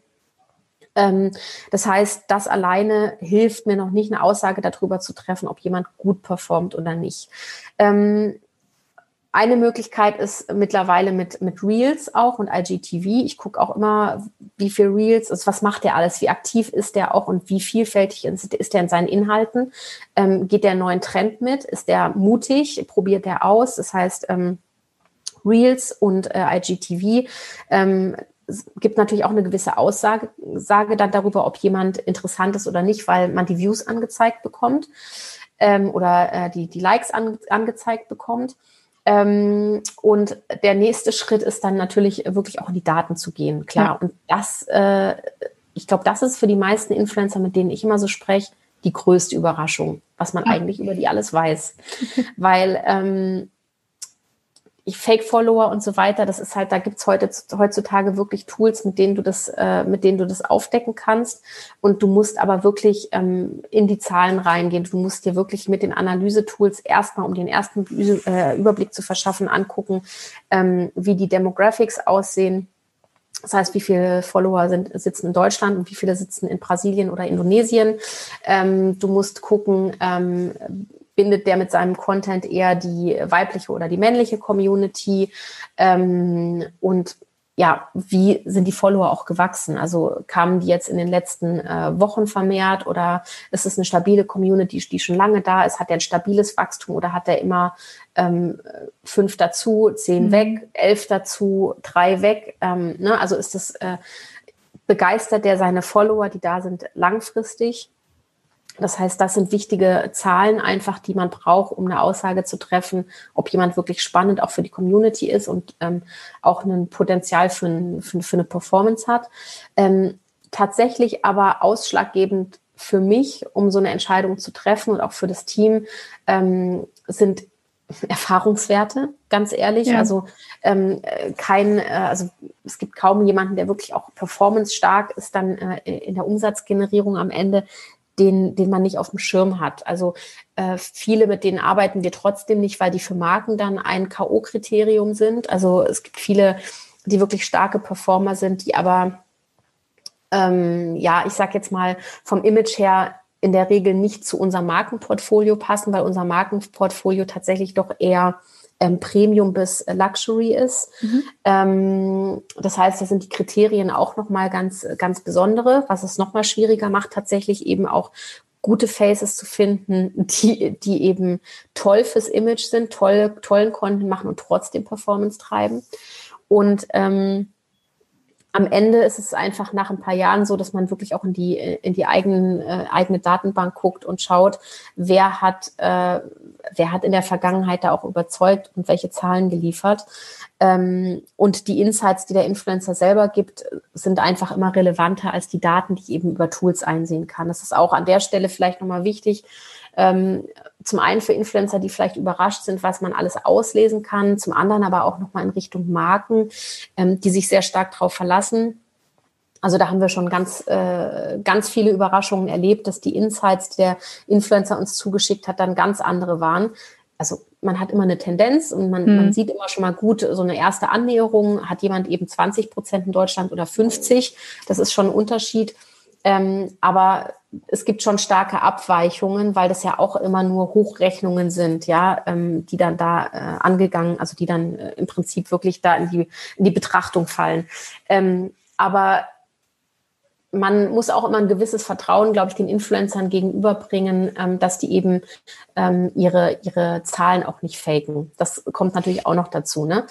Auch schon viel erlebt, was ja, äh, auch Photoshop, schon, äh, äh, auch schon, auch schon wirklich viel erlebt. Aber tatsächlich ist es so, wenn man so lange mit so vielen zusammenarbeitet, ähm, hat man ja irgendwann auch die Ergebnisse. Und äh, wenn man eng zusammenarbeitet, dann äh, ist da auch eine große Transparenz und Ehrlichkeit da. Aber es gibt immer schwarze Schafe, klar. Ne? Und deswegen verzichten auch wir auf nicht auf die Tools, weil ja. ähm, ne, dann kann man mal dann kann man mal nachhaken. Also wenn, ich jetzt sehe, da sind 40 Prozent Deutschland und der sagt, ich habe 80 Prozent Deutschland, dann ähm, ruft man da schon mal an und fragt, du, äh, woran könnten das liegen oder oft kriegt man den von den Influencern tatsächlich auch live dann den Screenshot mal äh, geteilt oder so und dann weiß man einfach, okay, da äh, sind wir auf der sicheren Seite.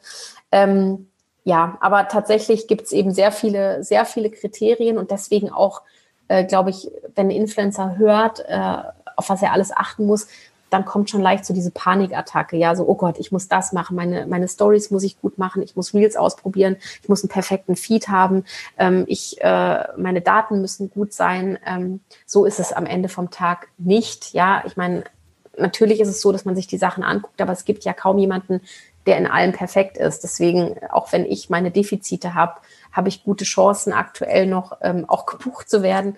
Aber natürlich wird die Luft dünner und deswegen ist es, glaube ich, als Influencer ganz essentiell zu wissen, worauf es ankommt ähm, und zumindest sich langfristig auch ähm, in diese Richtung zu orientieren und eben auch äh, strategischer vorzugehen in manchen Dingen und nicht mehr alles so per Zufall geschehen zu lassen. Ich überlege gerade, was man dann Marken empfehlen könnte, die vielleicht so ein bisschen spät ins Influencer-Marketing gestartet sind, diesen Erfahrungsschatz eben noch nicht haben und das jetzt so in-house umsetzen wollen.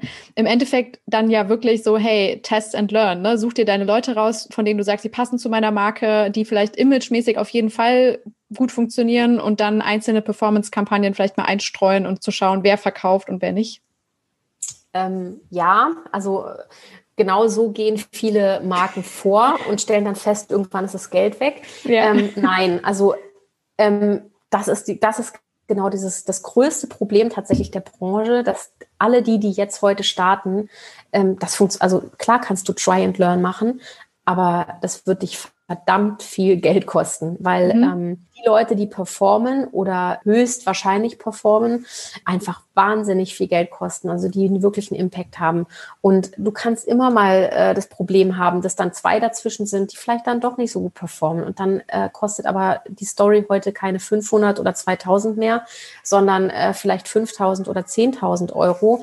Ähm, und dann hast du echt ein massives Problem, weil dann ist dein Geld weg. Du gerätst dann echt auch als, als Ansprechpartner für Influencer-Marketing intern in Erklärungsnöte. Ähm, du kannst es machen so, ähm, aber da rate ich echt von ab. Und das ist auch meiner Meinung nach tatsächlich, wenn jemand fragt, was bringt dir eigentlich den Unternehmen, dann sage ich tatsächlich das. Also eigentlich ja. ist es das. Eine Kampagne umsetzen kann jeder, ja. Mhm. Ähm, und aber den Erfahrungsschatz, wer am Ende sein Geld wert ist und wer nicht, das aufzubauen heute mit dem Preislevel, ähm, da musst du schon verdammt viel Geld im Gepäck haben, ähm, wo du sagen kannst, ich habe jetzt mal 100.000 Euro, ich probiere jetzt mal. Dann ja. Aber äh, ansonsten wird es wirklich schwierig. Deswegen, wenn Marken das Thema Umsetzung intern machen wollen und starten, dann ist es die eine Sache, aber die passenden Influencer rauszusuchen, die am Ende auch meine Ergebnisse ähm, erreichen, ähm, das ist tatsächlich die größte Herausforderung. Und der Fehler, der oftmals tatsächlich in den Unternehmen passiert, ist, dass der Verantwortliche oder Marketingverantwortliche eine Person dran setzt mit 40 Stunden regulärer Arbeitszeit ja. und einfach Unmögliches erwartet. Also dass wirklich innerhalb von kurzer Zeit äh, die passenden Influencer gesucht werden, ein Konzept äh, auf die Beine gestellt wird. Oft wird nebenher sogar noch der eigene Social-Media-Account betreut. Und ähm, jeder äh, Verantwortliche von, von, von Marken, der ähm, einen Mitarbeiter damit alleine lässt, den lade ich herzlich mal ein, eine Woche zu uns ins Kampagnenmanagement, ähm, dass der mal dem Team über die Schultern schaut und guckt, was eigentlich in so einer Kampagne Sache ist. Nicht umsonst lagern auch große Unternehmen das Thema Influencer Marketing aus. Ganz einfach aus dem Grund, dass ich selten kontinuierliche Ongoing-Aktivitäten habe. Ich habe meistens Peaks, ich habe einzelne Kampagnen, ähm, wo es dann mal richtig zur Sache geht. Und dann habe ich aber wieder zwei Wochen ähm, einen Leerlauf. Das kann man in einer, in einer Agentur immer ausgleichen, dann äh, ne, über, über mehrere mhm. Kunden. Aber im Unternehmen muss ich mir eigentlich für diese Hochphasen von Kampagnen, brauche ich eigentlich teilweise zwei oder drei Mitarbeiter, die das stemmen, weil ähm, diese Kommunikation heutzutage mit den Influencern und den Managements, die ist echt äh, herausfordernd. Und ähm, da muss verhandelt werden, da muss äh, gebrieft werden, da müssen äh, Themen nochmal abgestimmt werden, da gibt's Korrekturschleifen. Ähm, das sind so, so viele kleine einzelne Bausteine, die für eine Person ohne Erfahrungswerte ähm, der absolute Wahnsinn sind. Und wenn aber ein Unternehmen sagt, wir können das, wir, also wir können es intern abbilden, die Unternehmen gibt's. Es gibt manche, die da wirklich ein tolles Team-Setup schon äh, auf die Beine gestellt haben. Ähm, ist aber nicht so leicht kopierbar, weil das dann auch teilweise einfach Leute sind, die in der Branche jetzt schon mehrere Jahre Erfahrung haben und dort dann ein Team aufbauen. Ähm, die Erfahrungswerte mitbringen, dann ist es gut. Aber wenn die Erfahrungswerte zu den einzelnen Influencern nicht vorliegen, dann wird meistens sehr viel Geld leider tatsächlich fehlinvestiert.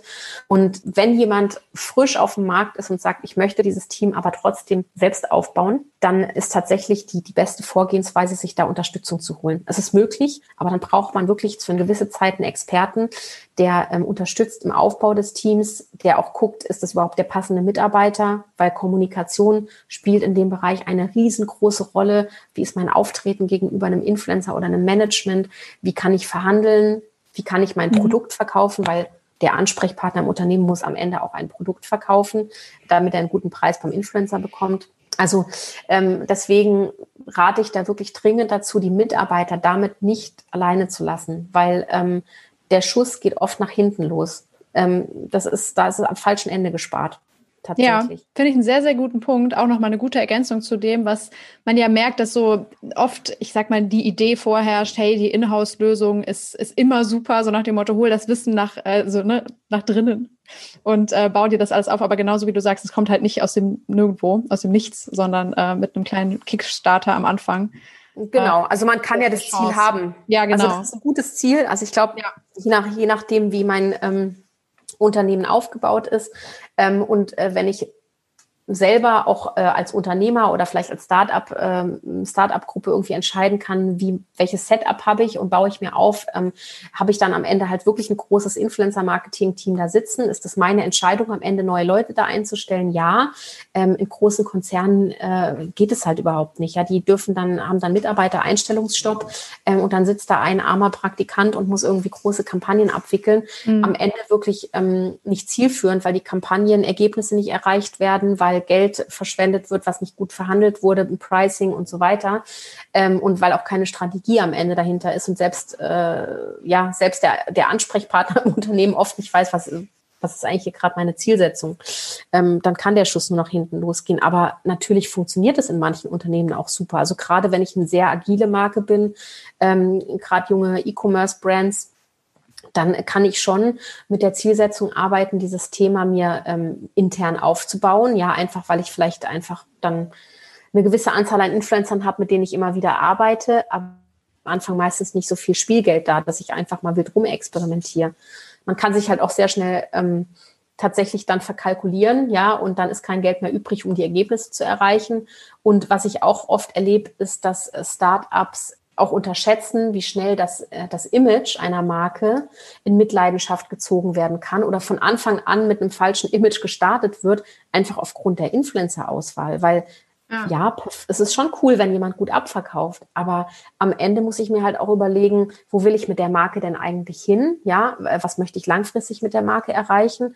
Und ähm, da gibt es tatsächlich auch einige Marken, die, äh, die da ich, das hört sich immer so bös an, aber ähm, die den Hals vielleicht auch nicht voll bekommen haben. Mhm. Und dann sehen, dass Influencer-Marketing funktioniert und dann wirklich alles abgrasen, was nicht bei drei auf dem Baum ist, so und äh, am Ende dann aber die Influencer, die mir eigentlich ähm, sowohl beim Abverkauf als auch beim Imageaufbau helfen, sagen, ich bin jetzt weg. Also ähm, für mich ist es jetzt, geht es jetzt in eine falsche Richtung und ähm, auf mich kannst du jetzt nicht mehr zählen.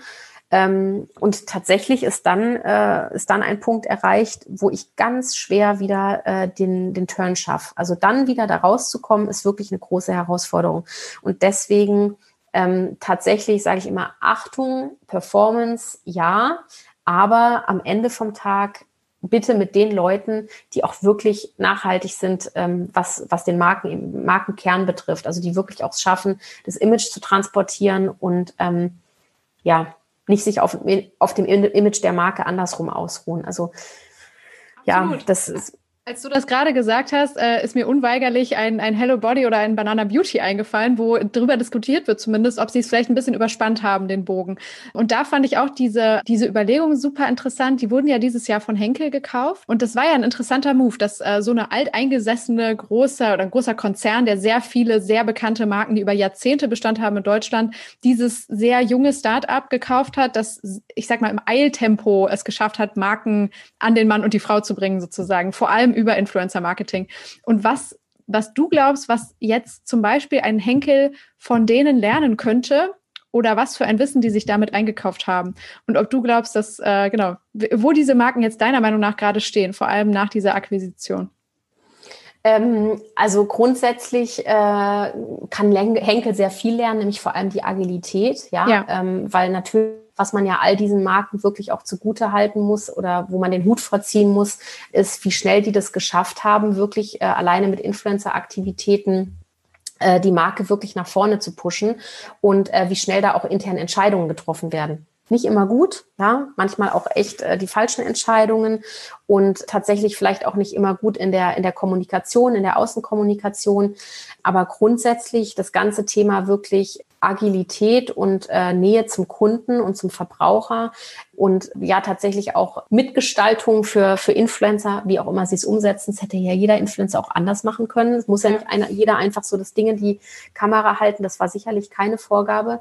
Das ist dann verschuldet den Influencern tatsächlich, die man dann ausgewählt hat. Aber äh, tatsächlich glaube ich, dass diese ganzen großen Unternehmen ähm, sehr stark von allen jungen E-Commerce-Brands ähm, lernen können. Also Klar äh, fällt einem da immer direkt als erstes Hello Body ein, weil die wirklich natürlich ähm, wahnsinnig schnell gewachsen sind und weil die wirklich ähm, ja vielleicht auch so ein bisschen übertrieben haben im Influencer-Marketing, also man die wirklich überall gesehen hat. Ja. Ähm, und äh, das heißt aber nicht, es gibt sicher die Zielgruppe, die das halt toll findet und die sagt, gerade weil sie es überall äh, sieht, finden sie es toll. Ähm, aber ähm, generell gibt's ja viele, viele junge, dynamische Marken, die echt einen großartigen Job machen. Also da fällt mir halt immer jetzt zum Beispiel Gitti Berlin ein oder so, ja, ja, die, ja ähm, irgendwie Marken, ähm, die man wirklich irgendwie mit gutem Gewissen kauft äh, und die man auch ohne Geld bewirbt. Ja, weil man einfach sagt, hey, das ist so cool und auch diese Frau, die dahinter steht, die macht es so ansteckend irgendwie und die bringt es so authentisch rüber und ähm, ich glaube, das ist eine sehr charmante Art und Weise, ähm, ein Produkt groß zu machen und äh, da eben übrigens tatsächlich auch meiner Meinung nach ähm, im Influencer-Marketing eben es nicht äh, übertrieben anzugehen. Ja, wirklich genau zu gucken, wer passt da und wer passt da nicht. Äh, du merkst, aus der Henkel-Nummer rede ich mich gerade so ein bisschen, äh, rede ich mich so ein bisschen raus.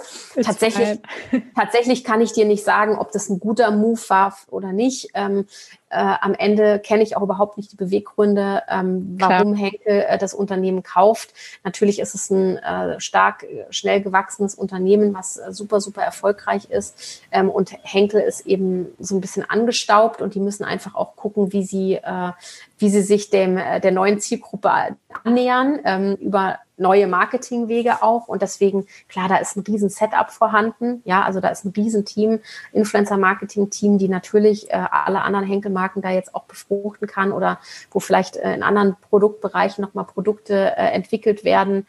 Ähm, aber äh, grundsätzlich äh, sieht man ja eben, wie schnell es junge, kleine, agile Marken schaffen, wirklich sich auch Namen zu machen und wirklich auch eine gute, stabile Größe zu erreichen.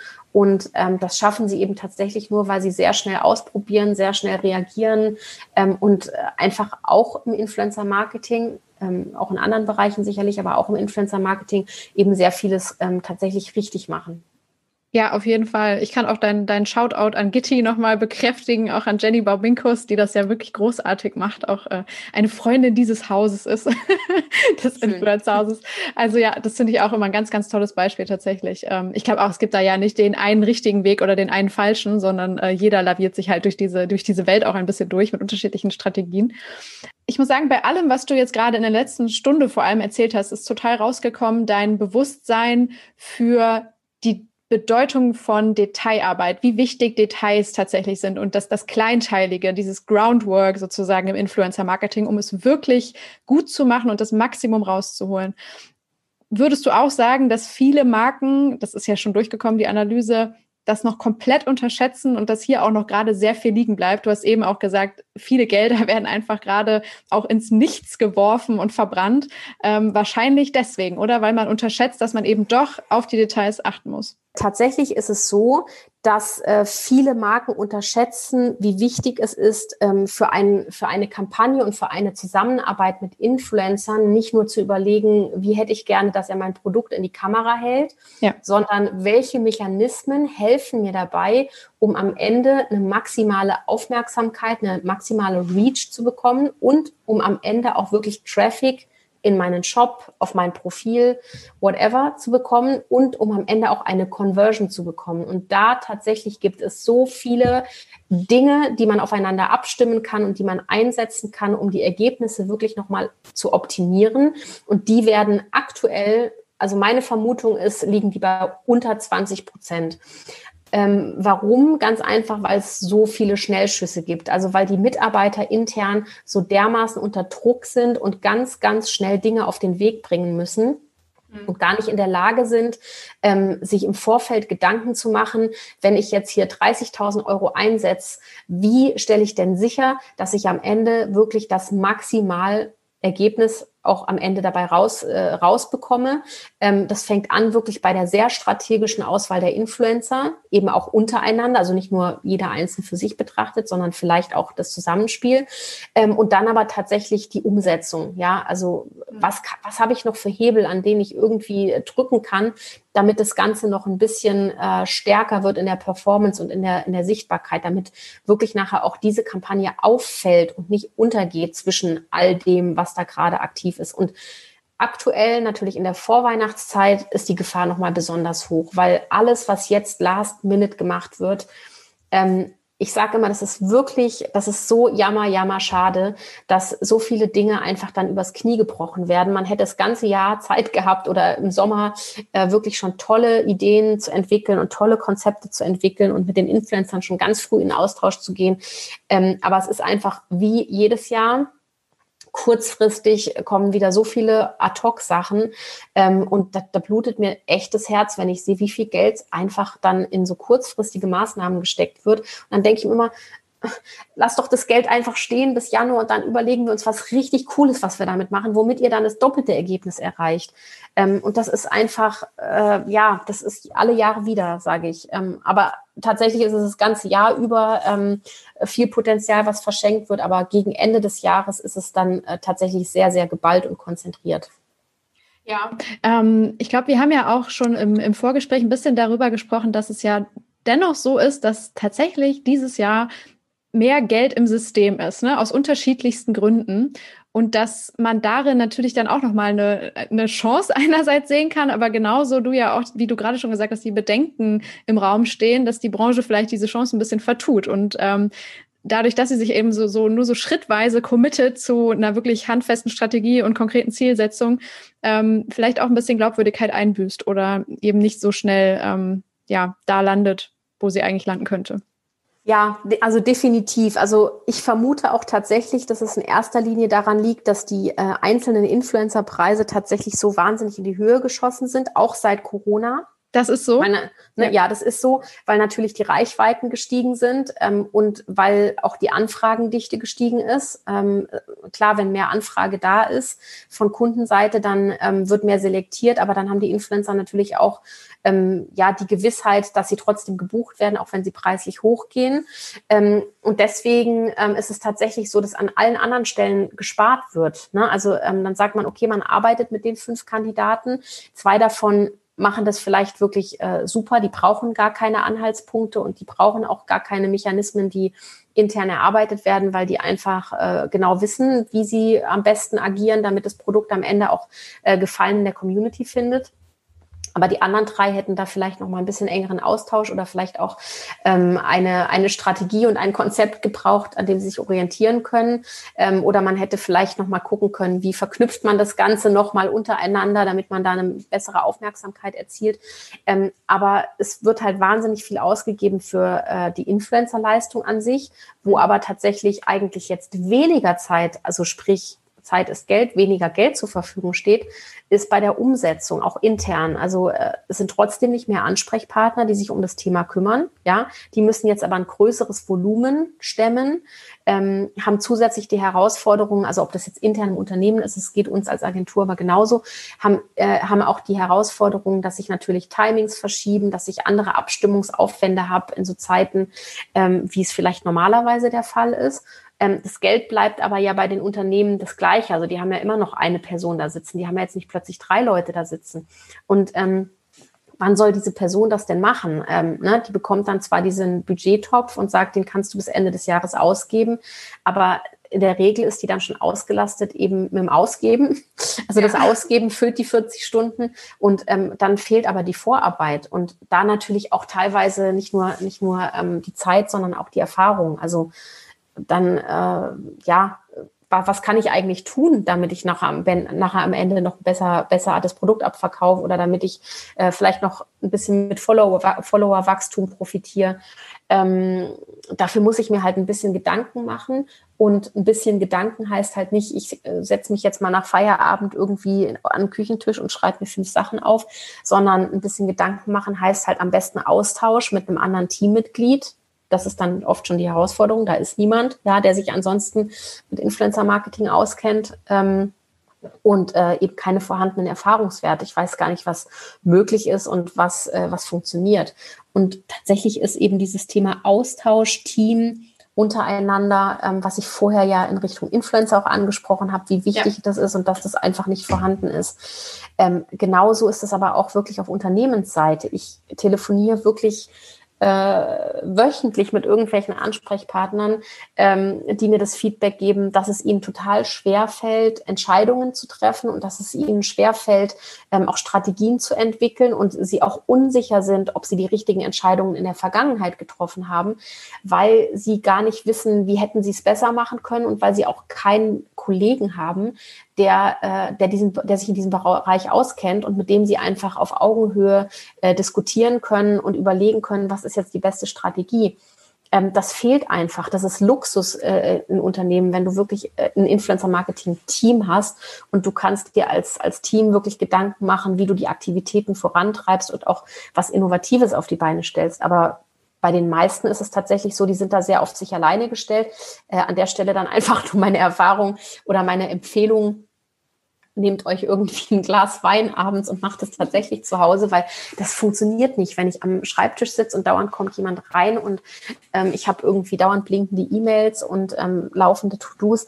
Da kann ich mir keine coolen Sachen überlegen, die am Ende auch noch funktionieren sollen. Es funktioniert nicht. Ja, ich meine, das ist die, die never-ending Herausforderung sozusagen für alle äh, kreativ und strategisch arbeitenden Menschen, ne? so diese, diese genau. Ruhe zu finden im, im stressigen Alltag, absolut. Ähm, ja. Siehst du denn dann eher tatsächlich die Agenturwelt oder die, die zwischengeschalteten Dienstleister in der Pflicht, ähm, Brands, ich sag mal, als Sparing-Partner zu dienen? Und hast du das Gefühl, dass sie dieser Aufgabe nachkommen? Ähm, also grundsätzlich macht eine Agentur halt äh, klar das, wofür sie gebucht wird. Ja, ja, ähm, ja, das Bewusstsein auf Unternehmensseite ist oft gar nicht da. Also dass da mhm. noch mehr ginge, ähm, dass da noch deutlich mehr rauszuholen wäre. Tatsächlich ist es so, dass wir wirklich fast, also würde man sagen, zu auf jeden Fall über 50 Prozent ähm, Agenturleistung machen, äh, Abwicklung von, äh, von Influencer-Kooperationen und eben noch die Auswahl. Ähm, aber tatsächlich oftmals äh, der strategische Aspekt oder ähm, Konzeption, ähm, das, da wird gespart tatsächlich. Ja. ähm, dass ich das nicht, äh, dass ich nicht irgendwie äh, eine Woche lang ähm, fünf Mitarbeiter hinsetze und Kampagnenkonzepte und Strategie dann on top machen lasse, ist äh, vollkommen klar. Das funktioniert heute auch nicht mehr. Ähm, das heißt, äh, am Ende ist immer die Frage, was will der Kunde? Also wo, wo möchte der auch gerne beraten werden? Ähm, ja, ich sehe da auf jeden Fall nicht, also nicht die, Pflicht, aber ich sehe da den Mehrwert in Agenturen ja. tatsächlich, ja. Ähm, dass, äh, dass es eben einige Unternehmen gibt, die das vielleicht fabelhaft alleine machen. Das sind aber wirklich die wenigsten. Ähm, und dass eben einige wirklich äh, das hört sich immer so doof an und auch so äh, ich sage immer Ver Ver Verkäufergerede an, aber tatsächlich ist es so, dass die eigentlich Geld sparen könnten, ja, weil die mit vielen Influencern arbeiten, die ihnen nichts bringen, weder imagemäßig noch performance-technisch, ähm, die sogar Mitarbeiterressourcen ähm, verschwenden, ja, weil die einfach wahnsinnig anstrengend in der Abwicklung sind und man sich nur ärgert. Ähm, in der Zeit hätte der Mitarbeiter dann tatsächlich das coole Konzept entwickeln können. Ähm, und äh, tatsächlich fehlt da so ein bisschen ähm, das Bewusstsein einfach auf Markenseite, also die Transparenz auch in die eigenen Aktivitäten. Ähm, was war jetzt erfolgreich, was war nicht erfolgreich? Wie, welchen Hebel haben wir eigentlich noch? Wie viel geht denn da eigentlich noch nach oben? Wenn ich äh, das als Unternehmen für mich mache, ähm, muss ich halt austesten.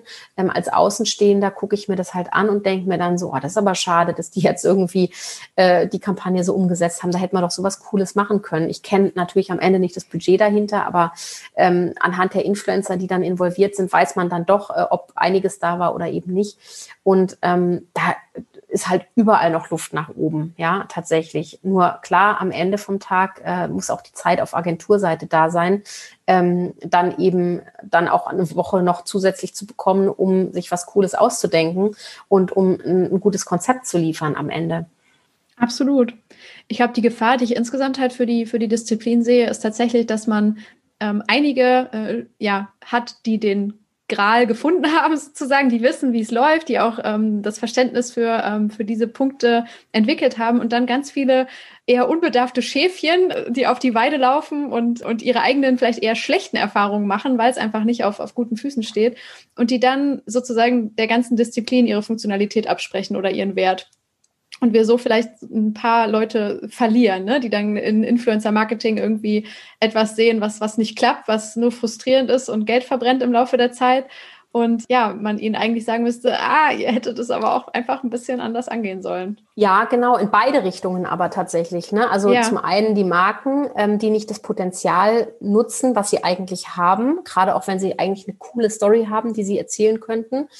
Ähm, zum anderen aber eben auch Bestätigung falscher Influencer. Ne? Also ja, weil genau. wenn ich als Influencer äh, keine gute Arbeit leiste und eigentlich nicht kundenorientiert arbeite ähm, und auf einem hohen Ross sitze, aber trotzdem kommen dauernd Marken zu mir, die mir Geld geben dafür, ähm, dann fühle ich mich natürlich bestätigt und denke, ja, aber wieso? Ich mache ja alles richtig. Es kommen permanent Marken, die bei mir anfragen. Ja. Warum sollte ich also da was ändern? Also, und das, da äh, beißt sich die Katze in den Schwanz. Ich wollte sagen, äh, es ist ein sich selbst bestätigtes System. Genau. Ja. Genau, es ist ein, ein, ein System, was aktuell funktioniert, weil tatsächlich für die Nachfrage, die am Markt ist, für gute Influencer, ähm, gibt es gar kein Angebot.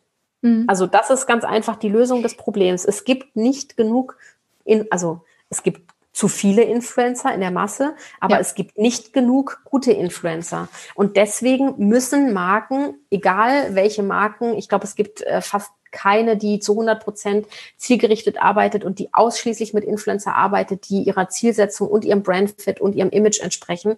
Ähm, die müssen auf Plan B setzen. Und meiner Meinung nach müssen eben die Influencer-Budgets nicht immer weiter gesteigert werden und immer mehr rausgeschüttet werden, sondern ähm, vielleicht muss es jetzt auch mal ein Jahr so bleiben, ja, mit dem Budget, mhm. aber es muss selektiver gearbeitet werden und dann nimmt man halt vielleicht mal drei statt fünf Influencer und zwei merken dann mal, oh, jetzt wird's dünn. Ne? Aber das ist so eine Theorie, die wahrscheinlich sich so nicht durchsetzen wird, einfach weil da noch zu wenig, äh, zu wenig Expertise auf Markenseite ist und ähm, eben auch die Influencer, die nicht, äh, die keinen guten Job machen, weiter ähm, erstmal gebucht werden.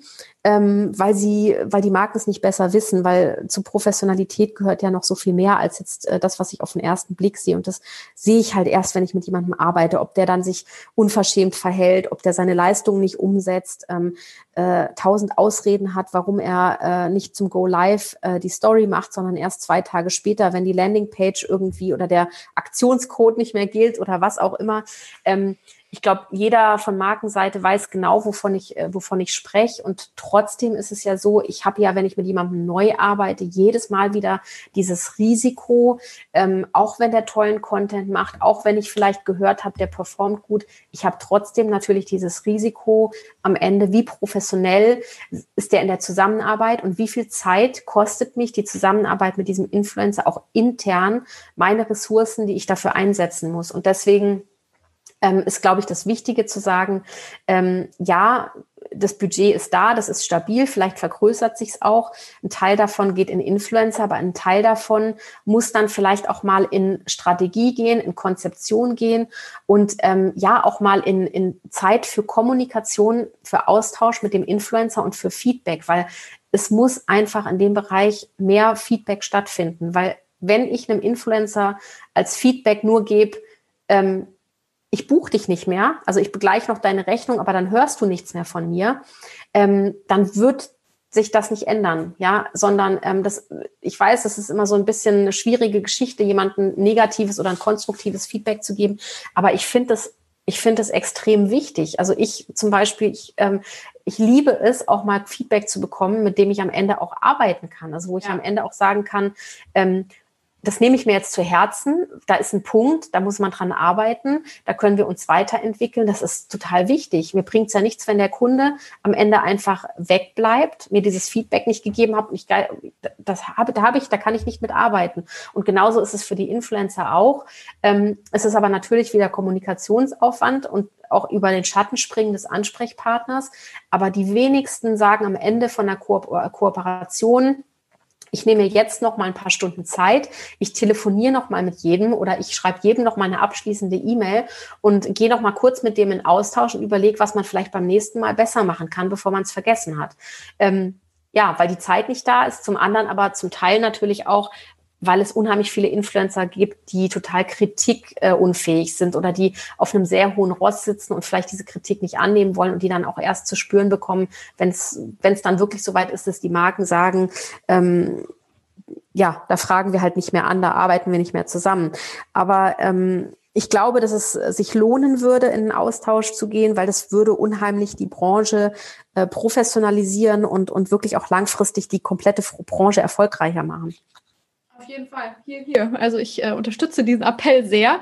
Glaube auch, dass das, wie du schon gesagt hast, eigentlich Influencer nur helfen kann, weil eben die Zeit knapper wird, in der diese, ich sag mal, diese Herangehensweise an die eigene Arbeit noch durchgeht, sozusagen, ne, wie du schon gesagt hast, weil einfach alle Marken langfristig dann doch smarter werden oder die Tools an der Hand haben oder die Dienstleister, die ihnen eben helfen, die Spreu vom Weizen zu trennen.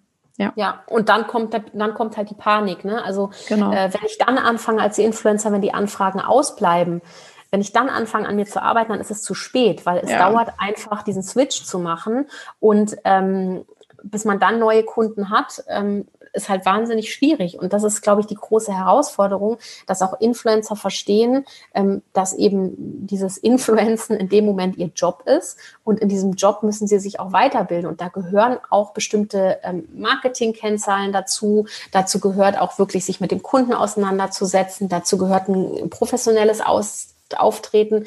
Ähm, dazu gehört aber auch vielleicht äh, eine Form von Kundenakquise sogar. Also ich muss mich auch verkaufen können.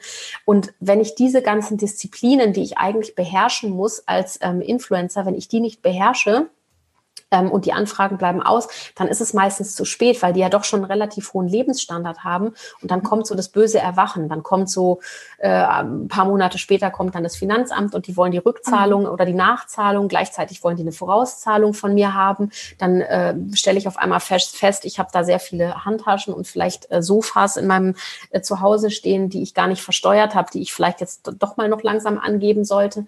Und dann kommt halt wirklich dieser große Rattenschwanz. Und deswegen sage ich wirklich immer vor, Vorsicht. Ähm, also wirklich das Ganze mit Bedacht und Strategie angehen und auch wirklich auf, ähm, auf gute und stabile Beine stellen und ähm, ähm, keine, äh, ja, nicht nur einfach aus dem Bauch raus arbeiten, sondern ähm, man muss sich als Influencer auch als, ähm, als Unternehmer sehen.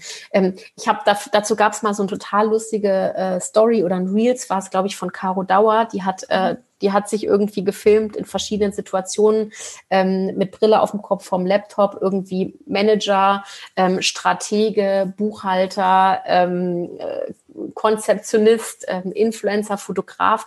Ähm, und das war so lustig, weil ähm, sie hat es halt alles so auf die Schippe genommen, hat es auf eine sehr smarte und, äh, und lustige Art und Weise gemacht und unterhaltsame. Aber auf der anderen Seite war es halt wirklich so, dass man gesagt hat, ja, es stimmt. Du bist als Influencer bist du nicht nur die Person, die äh, vor der Kamera steht, sondern du bist, äh, du hast viel mehr Rollen. Und zwar unabhängig davon, ob du ein Management hast oder nicht, weil dein Management kann dich pushen, ein Stück weit. Dein Management kann dir Erfahrungswerte mitgeben und kann dich dabei unterstützen, auch deine Strategie zu finden und vor allem Kunden zu finden. Ähm, aber was du selber tun musst, ähm, ist dich persönlich weiterzuentwickeln und spannend zu sein und spannend zu bleiben für deine Community. Und das ist ein Job, den musst du als Influencer alleine machen.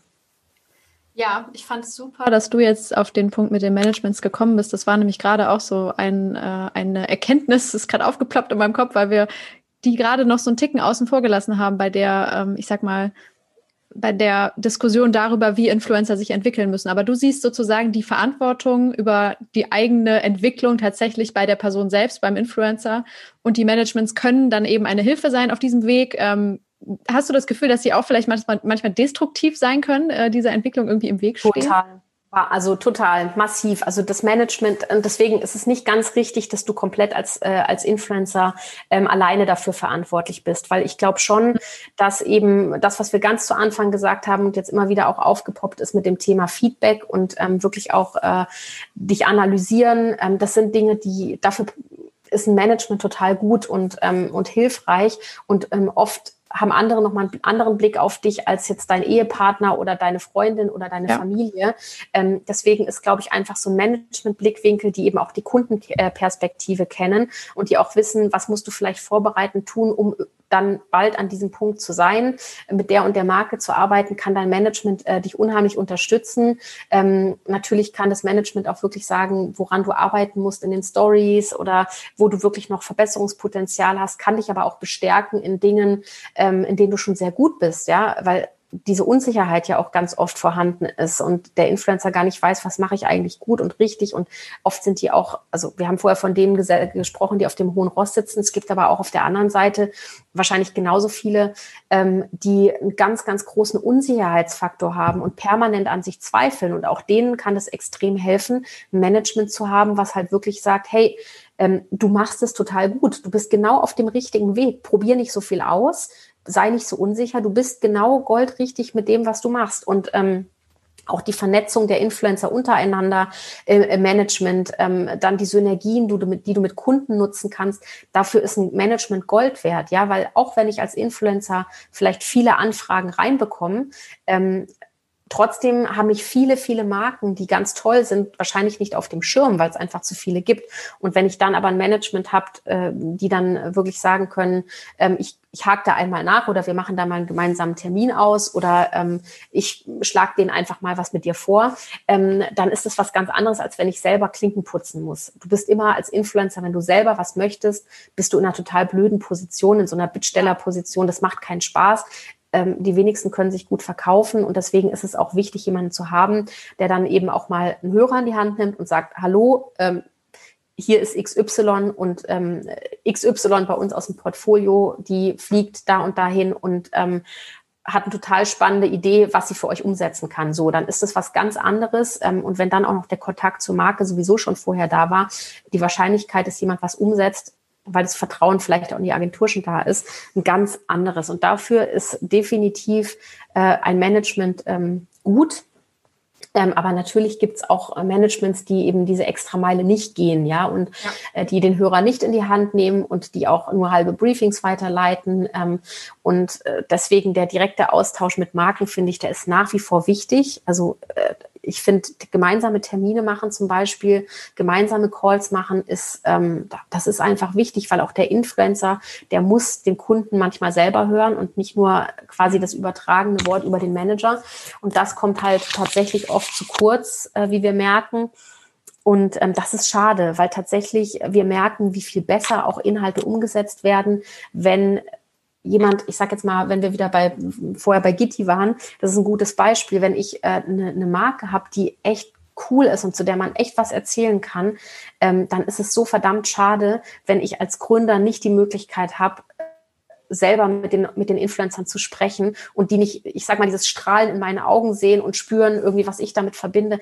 Ja. Die Story, die gemacht wird, wenn ich nur mit dem Management spreche oder ähm, auch über die Agentur, die es vielleicht nicht vermitteln kann, ja, die das einfach wie eine stinknormale 0815-Anfrage behandelt, ähm, dann, dann kommt einfach, dann springt der Funke nicht über. Und wenn ich ein cooles Produkt habe, dann muss ich echt darauf Wert legen, dass dieser Funke überspringt da hat nicht jedes Produkt und nicht jede Marke das Potenzial. Das muss man auch ganz klar sagen. Nicht ja. jede Marke hat eine wirklich geile Story zu erzählen. Aber wenn, ja, es ist einfach ja, so. Und ähm, es genau. ist ja auch in Ordnung. Es kann, kann trotzdem ein gutes Produkt sein. Aber sure. wenn ich eine Marke habe, ähm, wo so viel Leidenschaft und Herzblut drin steckt, dann muss ich dafür sorgen, dass wenn ich Influencer-Marketing mache, dass ich die Gelegenheit bekomme, jemandem direkt zu sprechen, aber dass ich wirklich ähm, dieses Funkeln, was ich in den Augen habe als Gründer oder als, äh, ja, dass, dass ich das rüberbringen kann. Richtig schön gesagt, ja, absolut. Mir fällt gerade auf, dass ich unfassbar viel Denglisch verwende heute. Nee, kein, kein, kein Entschuldigung. Problem. Du hast aber kein Problem. Du hast aber noch gefragt, ob ich als Influencer selber dafür verantwortlich bin, erfolgreich zu sein. Und um da nochmal drauf zurückzukommen, ja. ähm, bestimmte Dinge, ja, also für beding, be, bestimmte Dinge bist du als Influencer selber verantwortlich, weil ähm, du kannst zwar einen Push bekommen durchs Management und Synergien nutzen und Management kann dich sehr gut eben dabei unterstützen, eine Strategie aufzubauen. Mhm. Aber bestimmte Dinge und eben die Leidenschaft und ähm, die Aus Ausdauer und die Kreativität ähm, und das Mitdenken und ähm, das professionelle Auftreten, ähm, das sind alles Dinge, die musst du als Influencer einfach auch selber mitbringen.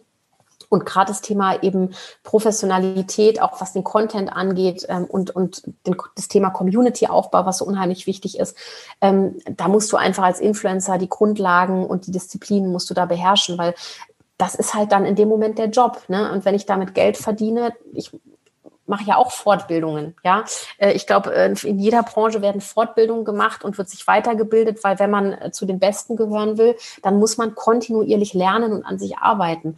Und bei den Influencern findet es noch zu wenig statt, zu wenig dafür, was die eigentlich erreichen möchten und wo sie langfristig hin möchten. Und ähm, dieses kontinuierliche Lernen, diese kontinuierliche Weiterentwicklung ähm, und auch das Auseinandersetzen mit Marketingdisziplinen, das ist einfach, das gehört zum, das gehört zur Basis und das muss, das müssen die Influencer lernen.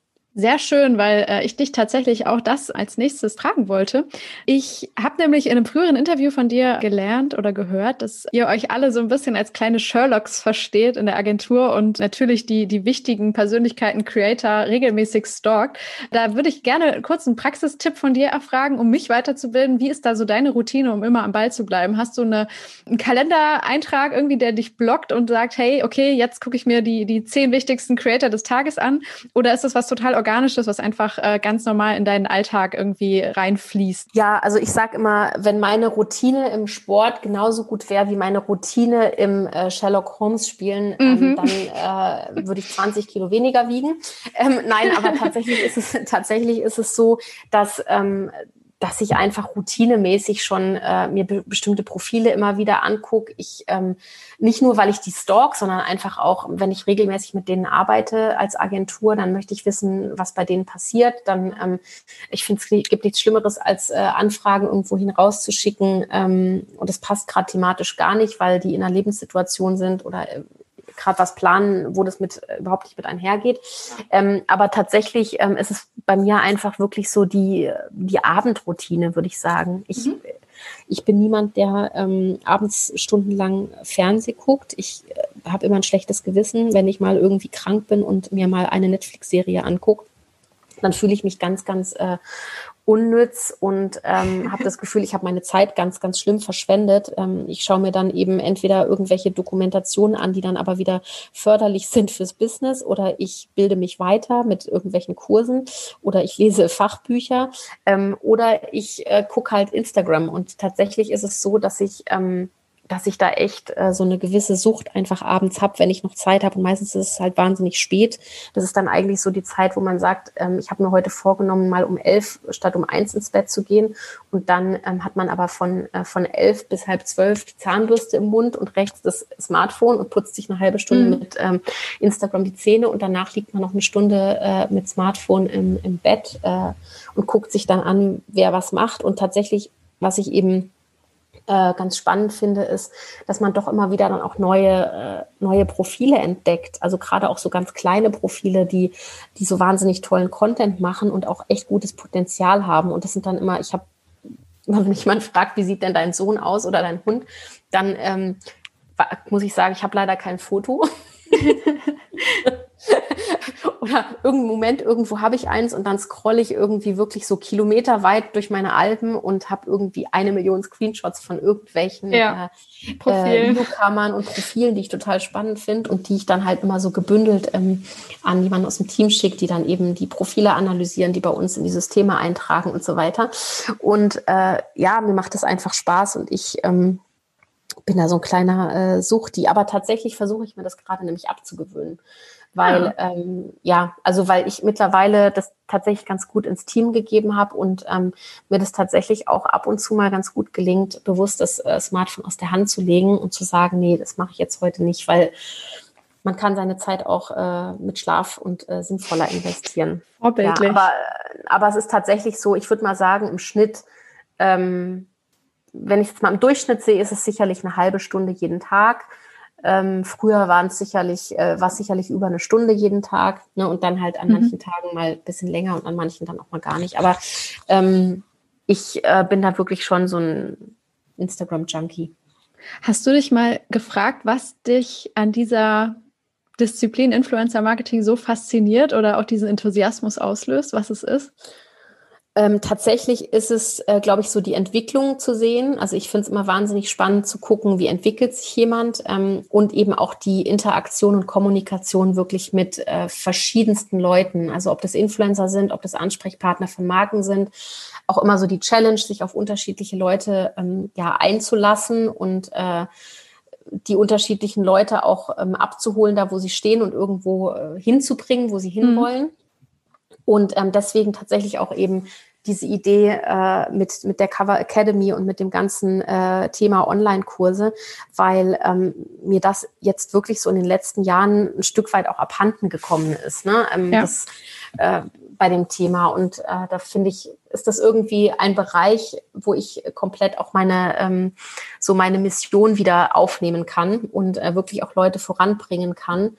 Und ähm, aber es ist tatsächlich wirklich so dieses Begleiten und ähm, das ist das, was ich mit am spannendsten finde, auch gerade so bei Kunden, die wir wirklich jetzt so seit der ersten Stunde haben, äh, in der die angefangen haben, Influencer-Marketing zu machen.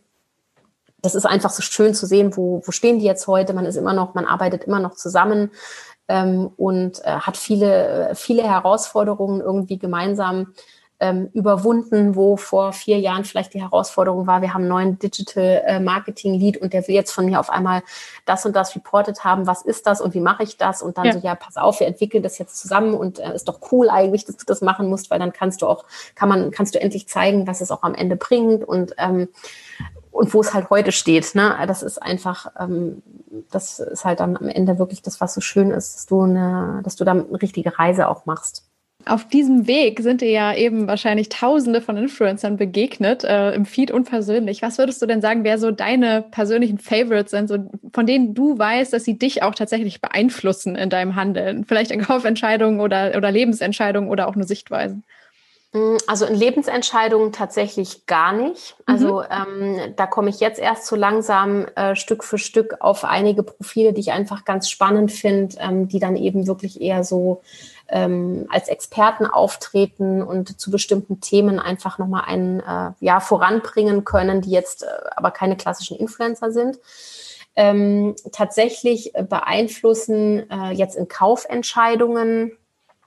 Ah, das ist tatsächlich schwierig, weil ich ähm, äh, ich bin schon beeinflussbar, tatsächlich ja. bei manchen Sachen, aber ich habe mittlerweile natürlich irgendwie meine, mit, ich sag mal, mit 42 bist du in manchen Dingen auch so gefestigt, ähm, dass ich mich eher so von unseren Kunden auch nicht beeinflussen lasse. Aber es ist schon so, dass wir so viele ähm, Kunden haben, äh, wo ich die Produkte auch einfach sehr mag und ja. automatisch dann eben ähm, zum Beispiel die Düfte von unseren äh, Kunden benutze, einfach nicht, weil es unsere Kunden sind, sondern weil, ähm, weil es tolle Düfte sind und ich dann da irgendwie hängen geblieben bin. Ähm, aber wirklich so von Influencern beeinflussen lassen, ganz wenig tatsächlich. Ähm, vielleicht, also ab und zu vielleicht mal bei Carmen tatsächlich. Mhm, ja ähm, äh, und bei, äh, bei Pamela Reif tatsächlich. Also ja. weil ähm, genau, es sind auch dann eben die Kandidaten, mit denen ich tatsächlich auch eben zusammenarbeite, eng und dann auch weiß, äh, 100 Prozent das, was die irgendwie empfehlen oder ähm, von was sie schwärmen, das sind dann eben auch die Sachen, die, die tatsächlich gut sind. Ähm, teilweise schicke ich dann sogar noch WhatsApps, ist das echt so gut oder A oder B? Ähm, welches Glätteisen ist denn jetzt besser? Ja, genau. Und dann, ja, warte, da kommt dann noch ein Code bald, das ist dann noch besser, aber dann spare ich dann noch äh, ja. ähm, aber ähm, tatsächlich sind es die einzigen.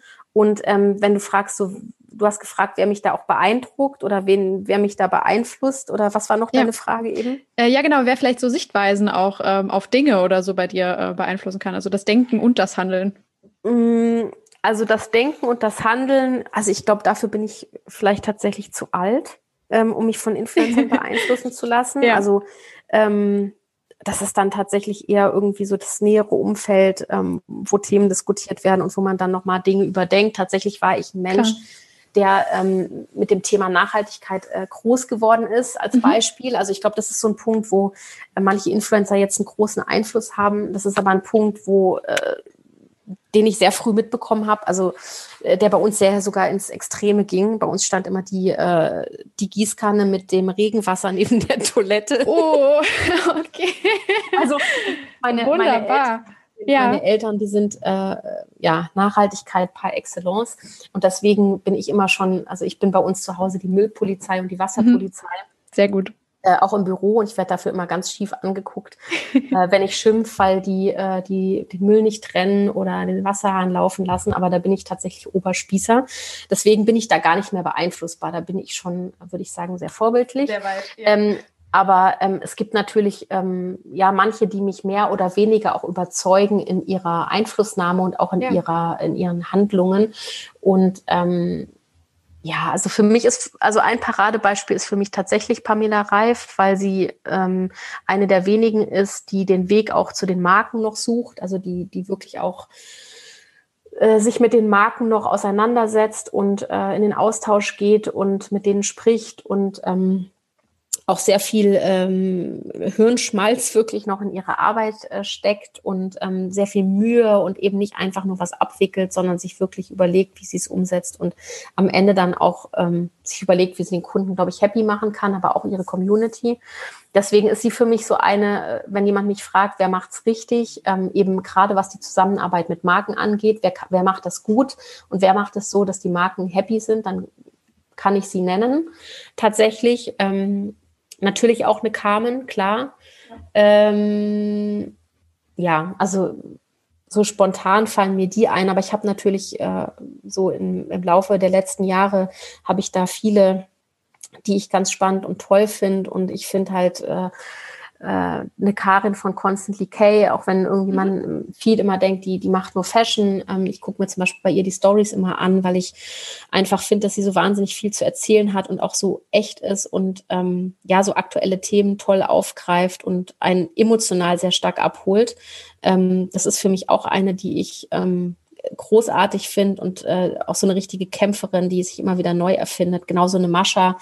Ähm, die äh, ja auch immer wieder neue Wege geht und ähm, immer wieder sich weiterentwickelt und echt was zu erzählen hat. Also ich glaube, das ist auch immer am Ende nochmal, wenn ich dann äh, nochmal gucke, wer ist so der, der, der mich tiefgründig dann abholt. Also auch wirklich ja. ähm, jetzt weniger mit Produkten oder mit, wie macht er Kooperationen, sondern eher so, wer, wer holt mich jetzt emotional ab.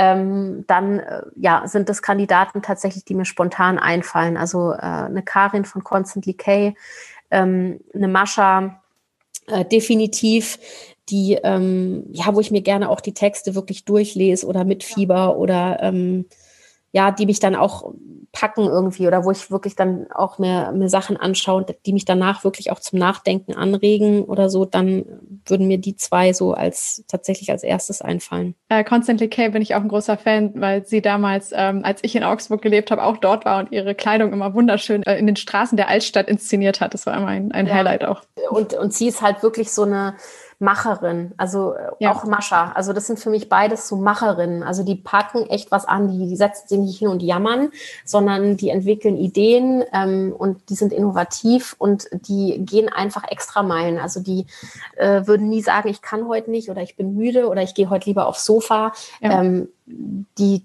die wollen einfach was voranbringen. Und ähm, wir haben ja äh, Karin auch im im Management bei uns. Und tatsächlich, ähm, ja, das, da ist kein Stillstand. Also die ruht sich nicht ja. aus und ähm, ich finde, die äh, gibt auch immer so viel Positives tatsächlich. Ähm, und äh, genau, wenn, wenn, ich beim Thema positiv bin, dann ähm, muss ich noch die Hanna Hofinger nennen, auch die wir ebenfalls äh, im Management haben, ja. ähm, die, die wir aufgenommen haben, äh, aufgenommen hört sich so an, ähm, nein, mhm. die wir wirklich bei uns im Portfolio haben, seit sie, äh, ich glaube, die hatte 12.000 Follower oder so. Ähm, aber wo ich sofort irgendwie gesagt habe, oh, die sprüht irgendwie so wahnsinnig vor Positivität, wir, vor positiven, äh, das ist wie so ein kleiner Sonnenschein. Man guckt, äh, man guckt sich morgens die Story an und es geht einem irgendwie gut und es bringt einem direkt das Lächeln ins Gesicht. Ja. Ähm, und ähm, die, ja, einfach eine super sympathische, natürliche Person, die ähm, ja einfach, ja, eine so positive Ausstrahlung hat, dass ich äh, immer ja äh, positiv drauf bin, wenn, wenn, ich mir eine Story angeguckt habe. Deswegen ähm, fällt mir sie auch noch da auf jeden Fall spontan ein. Eine sehr gute Eigenschaft, die man als Mensch haben kann. Wundervoll. Ja. Ähm, zum Abschluss wird immer jeder Gast auch nach so einer kleinen Prognose für die Zukunft gefragt. Das kann alles sein. Ähm, vielleicht so eine Art These, die du dir ähm, aufstellen würdest oder Erwartungen, die du vielleicht vor allem auch ans kommende Jahr richtest. Wir nehmen das jetzt hier Ende November 2020 auf. Ähm, also so, wenn du, wenn du eine Prognose, egal in welchem Feld im Influencer-Marketing anstellen würdest, was, was wäre das?